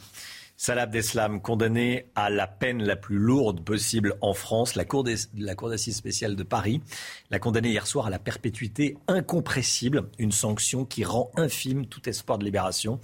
Cette peine n'avait jusque-là été prononcée qu'à quatre reprises, Chana. Et Mohamed Abrigny écope quant à lui, vous le voyez, de la perpétuité avec 22 ans de sûreté. Osama Krayem, Sofiane Ayari et Mohamed Bakali ont tous les trois été condamnés à 30 ans de prison avec une période de sûreté des deux tiers. Alors, quelle est la réaction des partis civils face à ces peines? Écoutez, Jean-Pierre Albertini, père d'une victime du Bataclan, il était notre invité de cette heure. Moi, ce que je crains, c'est que cette condamnation... Euh, de quelques fanatiques cache, si vous voulez, ce que soit l'arbre qui cache la forêt, en fait. En fait, on sait que euh, la perpétuité réelle n'existe euh, pas, hein, puisque dans 30 ans, euh, Salah Abdeslam pourra éventuellement faire une demande de, libération. Que sera devenu notre pays dans 30 ans? Est-ce que le fanatisme aura été éradiqué? Ou est-ce qu'à l'inverse, tous ceux qui seront sortis de prison et d'autres qui agissent actuellement ailleurs dans le monde euh, auront gagné finalement. Donc c'est une question à long terme. Voilà, Jean-Pierre Albertini qui était avec nous à 7 heures. Le cauchemar des Français qui avaient commandé une maison individuelle au groupe qui détient Maison Phoenix. On connaît tous cette, euh, cette marque. La société Geoxia a été liquidée faute de repreneur. Elle laisse par exemple Michael et sa famille dans, dans l'incertitude. Ils avaient commandé une maison de 200 mètres carrés à Moisenay en Seine-et-Marne. Aujourd'hui, le chantier est à l'arrêt. Nous l'avons rencontré. Reportage de Régine Delfour, Charles Baget avec le récit de Valentine Leboeuf. Je pourrais pas aller plus loin. Je pourrais pas vous montrer. On peut pas rentrer, on n'a pas les clés. Pour Michael, c'est un rêve qui vole en éclats. Il ne peut pas s'installer dans sa nouvelle maison car elle est encore en travaux. Mais la société de construction a été liquidée. Résultat, 1600 chantiers arrêtés ou ralentis partout en France, dont celui de Michael. C'est un chantier qui a commencé il y a un an et demi maintenant et qui est à l'abandon depuis deux mois. On a eu hier euh, la décision du tribunal qui a statué sur la liquidation de Geoxia et qui du coup bah, nous plonge dans l'incertitude quant à la suite de la construction. Le groupe Geoxia n'a pas survécu à la crise sanitaire et la flambée des coûts des matériaux. Au total, plus de 1000 salariés vont être licenciés. Côté client, Michael et sa femme ont vendu leur appartement. Ils sont actuellement en location et se posent beaucoup de questions. La situation un peu anxiogène d'être retourné euh, en location dans une petite maison. On a eu un autre enfant entre-temps, donc c'est voilà, des facteurs un peu anxiogènes. Il y avait le sujet de l'école, parce que l'école arrive en septembre. Euh, où est-ce qu'on l'inscrit? Est-ce qu'on l'inscrit ici? Est-ce qu'on l'inscrit là où on est? À la nounou même, même combat. Et puis financièrement, parce que double peine, hein, on commence à rembourser le crédit et on paye un loyer qui, qui part dans le vent. Les assurances devraient permettre au chantier inachevé de reprendre. Mais Michael ne sait pas quand il pourra s'installer dans sa nouvelle maison, ni à quel prix. Éric Coquerel, député de la France Insoumise, est favori pour la présidence de la Commission des finances à l'Assemblée nationale. Le vote aura lieu aujourd'hui à l'Assemblée. Marc Baudrier, son parcours, ses positions suscitent des craintes. Hein. Oui, c'est le moins qu'on puisse dire. Alors, euh, ce, ce, poste est extrêmement important. Il est dévolu à l'opposition. Il est important parce que c'est lui qui examine les budgets avant qu'ils soient euh, discutés par les députés. Il a accès à des informations qui sont couvertes par le secret fiscal, notamment. Et euh, donc, trois candidats pour ce poste de président de la Commission des finances. Véronique Louvagie, qui est une candidate à l'air, elle a très peu de chance. Jean-Philippe Tanguy, qui est le candidat RN, qui est un diplômé sec et Sciences Po et qui représentera le premier groupe d'opposition à l'Assemblée nationale. Euh, voilà. Et face à lui, euh, Éric Coquerel, vous en avez parlé, il a 63 ans. C'est un élu de Seine-Saint-Denis, LFI, depuis 2017. Il inquiète, pourquoi? Parce que il a un profil extrêmement à gauche. Il a commencé sa carrière à la Ligue communiste révolutionnaire. Il y est entré en 1983, c'est le parti d'Alain Krivine, la LCR. Euh, il quitte la LCR en 98, mais pas pour un parti centriste, puisqu'il passe à Lutte ouvrière, le parti d'Arlette Laguiller. Euh, il aura passé entre ces deux partis 15 ans de sa carrière avant de rejoindre Jean-Pierre Chevènement, puis le parti de gauche. Il a voté non à Maastricht. Et euh, évidemment, son profil fait peur. Est-ce que cette peur sera suffisante pour faire basculer le vote? En tout cas, pour l'instant, c'est lui qui est en pole position et qui risque d'être élu à ce poste stratégique. Merci beaucoup, Marc Baudrier. L'épidémie de Covid en France les chiffres, plus de 124 000 nouveaux cas recensés ces dernières heures, euh, en 24 heures, hein, 124 000. Comme tous les matins, on vous consulte dans la matinale. Est-ce que vous avez peur que le Covid gâche votre été? On vous a posé les questions, cette question ce matin. Écoutez les réponses. C'est votre avis. Je pense qu'il faut faire quelque chose. Parce que le Covid, tout ça et tout, c'est pas fini. Là, les gens, euh, ils sont lâchés et tout. Je veux bien les comprendre, c'est pas marrant. Mais là, ce qui nous attend à la rentrée, ça va être terrible. Hein. J'ai pris rendez-vous, je fais ma quatrième euh, dose. Euh, prochainement, la semaine prochaine. Mais euh, voilà, mais ça va pas me gâcher les vacances que de devoir remettre le masque. Oui, exactement. S'il faut passer par ça cet été pour euh, avoir des confinements moins durs en fin d'année, c'est un mal pour un bien. C'est News, il est 8h46. Tout de suite, c'est le point info. Chana Lousteau. Damien Abad, visé par une nouvelle enquête pour tentative de viol. Le parquet de Paris a ouvert cette enquête préliminaire hier, deux jours après le dépôt d'une plainte contre le ministre des Solidarités. Une femme l'accuse d'avoir tenté de la violer pendant une fête à Paris en 2010. C'est la troisième femme à accuser le ministre de violences sexuelles. Damien Abad nie les faits et veut porter plainte pour dénonciation calomnieuse. Attention, si vous devez prendre un avion aujourd'hui à l'aéroport Roissy-Charles de Gaulle, environ 10% des vols sont annulés à cause d'un mouvement social. Les pompiers sont en grève, ils veulent une augmentation de leur salaire. D'autres catégories de salariés pourraient également stopper leur activité. Et puis McDonald's fête ses 50 ans sur le territoire français. Tout a commencé en 1972 avec l'ouverture euh, du premier McDo. C'était à Créteil en région parisienne. 50 ans plus tard, le leader mondial du burger totalise plus de 1500 restaurants en France. Et puis cette information qui tombe à l'instant, l'inflation accélère dans le pays. 5,8% sur un an au mois de juin. Ça grimpe, ça grimpe. 5,8%, euh, ça veut dire que ce qu'on avait acheté en 100 euh, euros en, juin 2000, 2021 euh, coûte 105,80 euros. Donc au mois de, juin 2022, plus 5,8% pour l'inflation sur un an, ça vient de tomber. La santé tout de suite. Bonjour Brigitte Millot. Bonjour. Bonjour docteur Millot. Les produits bio avaient le vent en poupe depuis des années. On en a beaucoup parlé. Ils sont, euh, les ventes sont en baisse hein, de 17% au premier trimestre 2022. Euh, on va pas faire une chronique éco, mais ce qui nous intéresse, c'est de savoir si le bio est bon ou pas pour la santé. Voilà, les ventes baissent sur un an. Euh, pour commencer, qu'est-ce que c'est qu'un produit bio déjà? Alors, un produit bio, c'est un, un aliment euh, pour lequel on n'a pas utilisé de pesticides de synthèse. Hein. Euh, il y a aussi plusieurs autres critères, mais les principaux sont ceux-ci. Donc, pas de pesticides de synthèse, pas d'OGM. Euh, pour les animaux qui sont, on peut utiliser des antibiotiques, mais seulement en curatif, hein, pas pour faire prendre de la masse musculaire, juste les utiliser quand les, quand les animaux sont malades pour la mmh. viande bio et des doses d'additifs limitées. Pour les aliments conventionnels, c'est jusqu'à 300 additifs. Là, c'est une centaine d'additifs. Il y a aussi d'autres petits critères. Pas de culture hors sol, évidemment. Les intrants, ce qu'on appelle les insecticides pour nourrir la terre et tout, sont interdits aussi. Voilà. Mais les principaux critères sont ceux-là. Alors après, euh, évidemment, c'est plus cher, comme vous le disiez. En moyenne, c'est tout de même 75% plus cher qu'un aliment conventionnel. Après, c'est tellement, enfin, je veux dire, pour les agriculteurs, les agriculteurs, c'est aussi vraiment une mise en place très difficile, une culture très difficile. Euh, ça se comprend. On passe pas du conventionnel au bio euh, d'un claquement voilà, de doigts. Voilà. Hein. Donc c'est pour eux aussi. Hmm. Il faut aussi beaucoup plus d'espace. Enfin voilà, il y a un travail derrière aussi qui justifie hein, un, prix plus élevé. Euh, donc voilà. La question à se poser, c'est est-ce que c'est bon ou pas pour la santé. Donc on s'est dit, bah, on va voir si en fait les pesticides, puisque là on enlève les pesticides, on va voir si les pesticides sont mauvais pour la santé. On n'a pas réussi à prouver que les pesticides utilisés, c'est d'ailleurs pour ça qu'ils sont autorisés aussi dans l'alimentation conventionnelle, hein, ils ne sont pas mauvais pour la santé.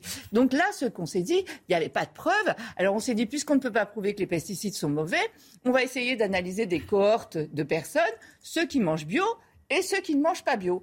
Et on les a suivis comme ça pendant des années en se disant on va voir ceux qui vont mieux, s'il y a des maladies qui diminuent chez ceux qui mangent bio et tout. Le problème, c'est qu'il y a ce qu'on appelle un biais de confusion. Parce qu'en fait, la cohorte qui mangeait bio, on s'est aperçu aussi qu'elle mangeait beaucoup plus sain, qu'elle faisait beaucoup plus de sport, qu'elle fumait moins, euh, qu'elle était socio-économiquement favorisée, plus informée, etc. Donc, est-ce que c'était lié à l'alimentation bio ou pas? Donc, pour l'instant, après des années de recherche et d'études, on n'a aucune preuve scientifique qui fait que manger bio est meilleur pour la santé. C'est une bombe que vous nous lâchez là. Bah, c'est, Il y a beaucoup de gens qui, j'en fais partie, qui parfois font un petit effort en disant tiens, je vais acheter bio parce que ça va être meilleur pour la santé. Ah, et, les vendeurs le savent bien d'ailleurs, parce que comme c'est toujours beaucoup, beaucoup plus cher, vous le dites. sûr. Et en plus, c'est assez compliqué parce que même parfois, je vais aller encore plus loin, on a des produits bio. On s'est aperçu, il y avait une enquête euh, euh, d'un journal bien connu qui s'occupe de tout ça, qui montrait que euh, certains produits bio comme le saumon ou les œufs contenaient des toxiques, des pop des polluants organiques persistants. Donc dans les produits bio, il y en avait plus que dans les produits conventionnels. Enfin, vous voyez, eh c'est assez complexe hein, tout ça. Après, euh, voilà, à un moment, il faut bien comprendre une chose, c'est que entre une pomme bio, entre une pomme conventionnelle, pardon, et une barre chocolatée bio, eh ben, il vaut mieux manger la pomme traditionnelle. voilà. Après, il faut bien comprendre que on a des, des, des, comme ça, oui. dans un verre de jus d'orange bio, parfois il y a plus de sucre que dans un verre de soda. Enfin voilà. Après, bon, il y a des labels quand même agriculture biologique, il y a un label européen qui, qui vérifie tout ça. Ah, voilà, ce qu'on peut dire, c'est que d'ailleurs dans les recommandations nutritionnelles hein, du plan de nutrition, vous avez toutes les recommandations. À aucun moment il n'est recommandé de manger bio. C'est 5 fruits et légumes par jour, faire du sport, des produits laitiers trois fois par semaine. Voilà, toutes les recommandations du plan de nutrition, il n'y a pas la recommandation de manger bio pour vous dire que quand vous dites c'est une bombe, c'est voilà, c'est factuel, c'est comme ça. Euh, après, ce que l'on peut dire aussi, c'est que si vous mangez déjà sain, euh, si, parce qu'avec ces produits, avec ces recommandations-là, on a quand même prouvé scientifiquement que c'était bon, que ça diminuait les maladies cardiovasculaires, que ça diminuait le diabète et que, et que ça diminuait le poids. Donc quand on suit ces recommandations, là, après, on peut manger bio en plus. Donc manger bio, c'est bien, mais manger sain, c'est beaucoup mieux. Merci Brigitte. 8h52. Merci beaucoup, Brigitte. Redites-nous, manger bio. Manger bio, c'est bien. Manger sain, c'est mieux. Voilà, manger bio, c'est bien. Manger sain, c'est mieux. Voilà, on va, se l'inscrire dans, le, dans la tête, le, le, retenir. 8h53, on se retrouve demain matin avec euh, Chanel Housteau, bien sûr, avec le docteur Brigitte Millot, avec le général Clermont, Marc Baudrier qui nous a accompagnés aujourd'hui. Il y aura Eric de Maten demain, bien sûr, Alexandra Blanc pour la météo. Dans un instant, c'est l'heure des pros avec Pascal Pro et ses invités. Belle journée à vous sur CNews. À demain. Tout de suite, Pascal Pro dans l'heure des pros.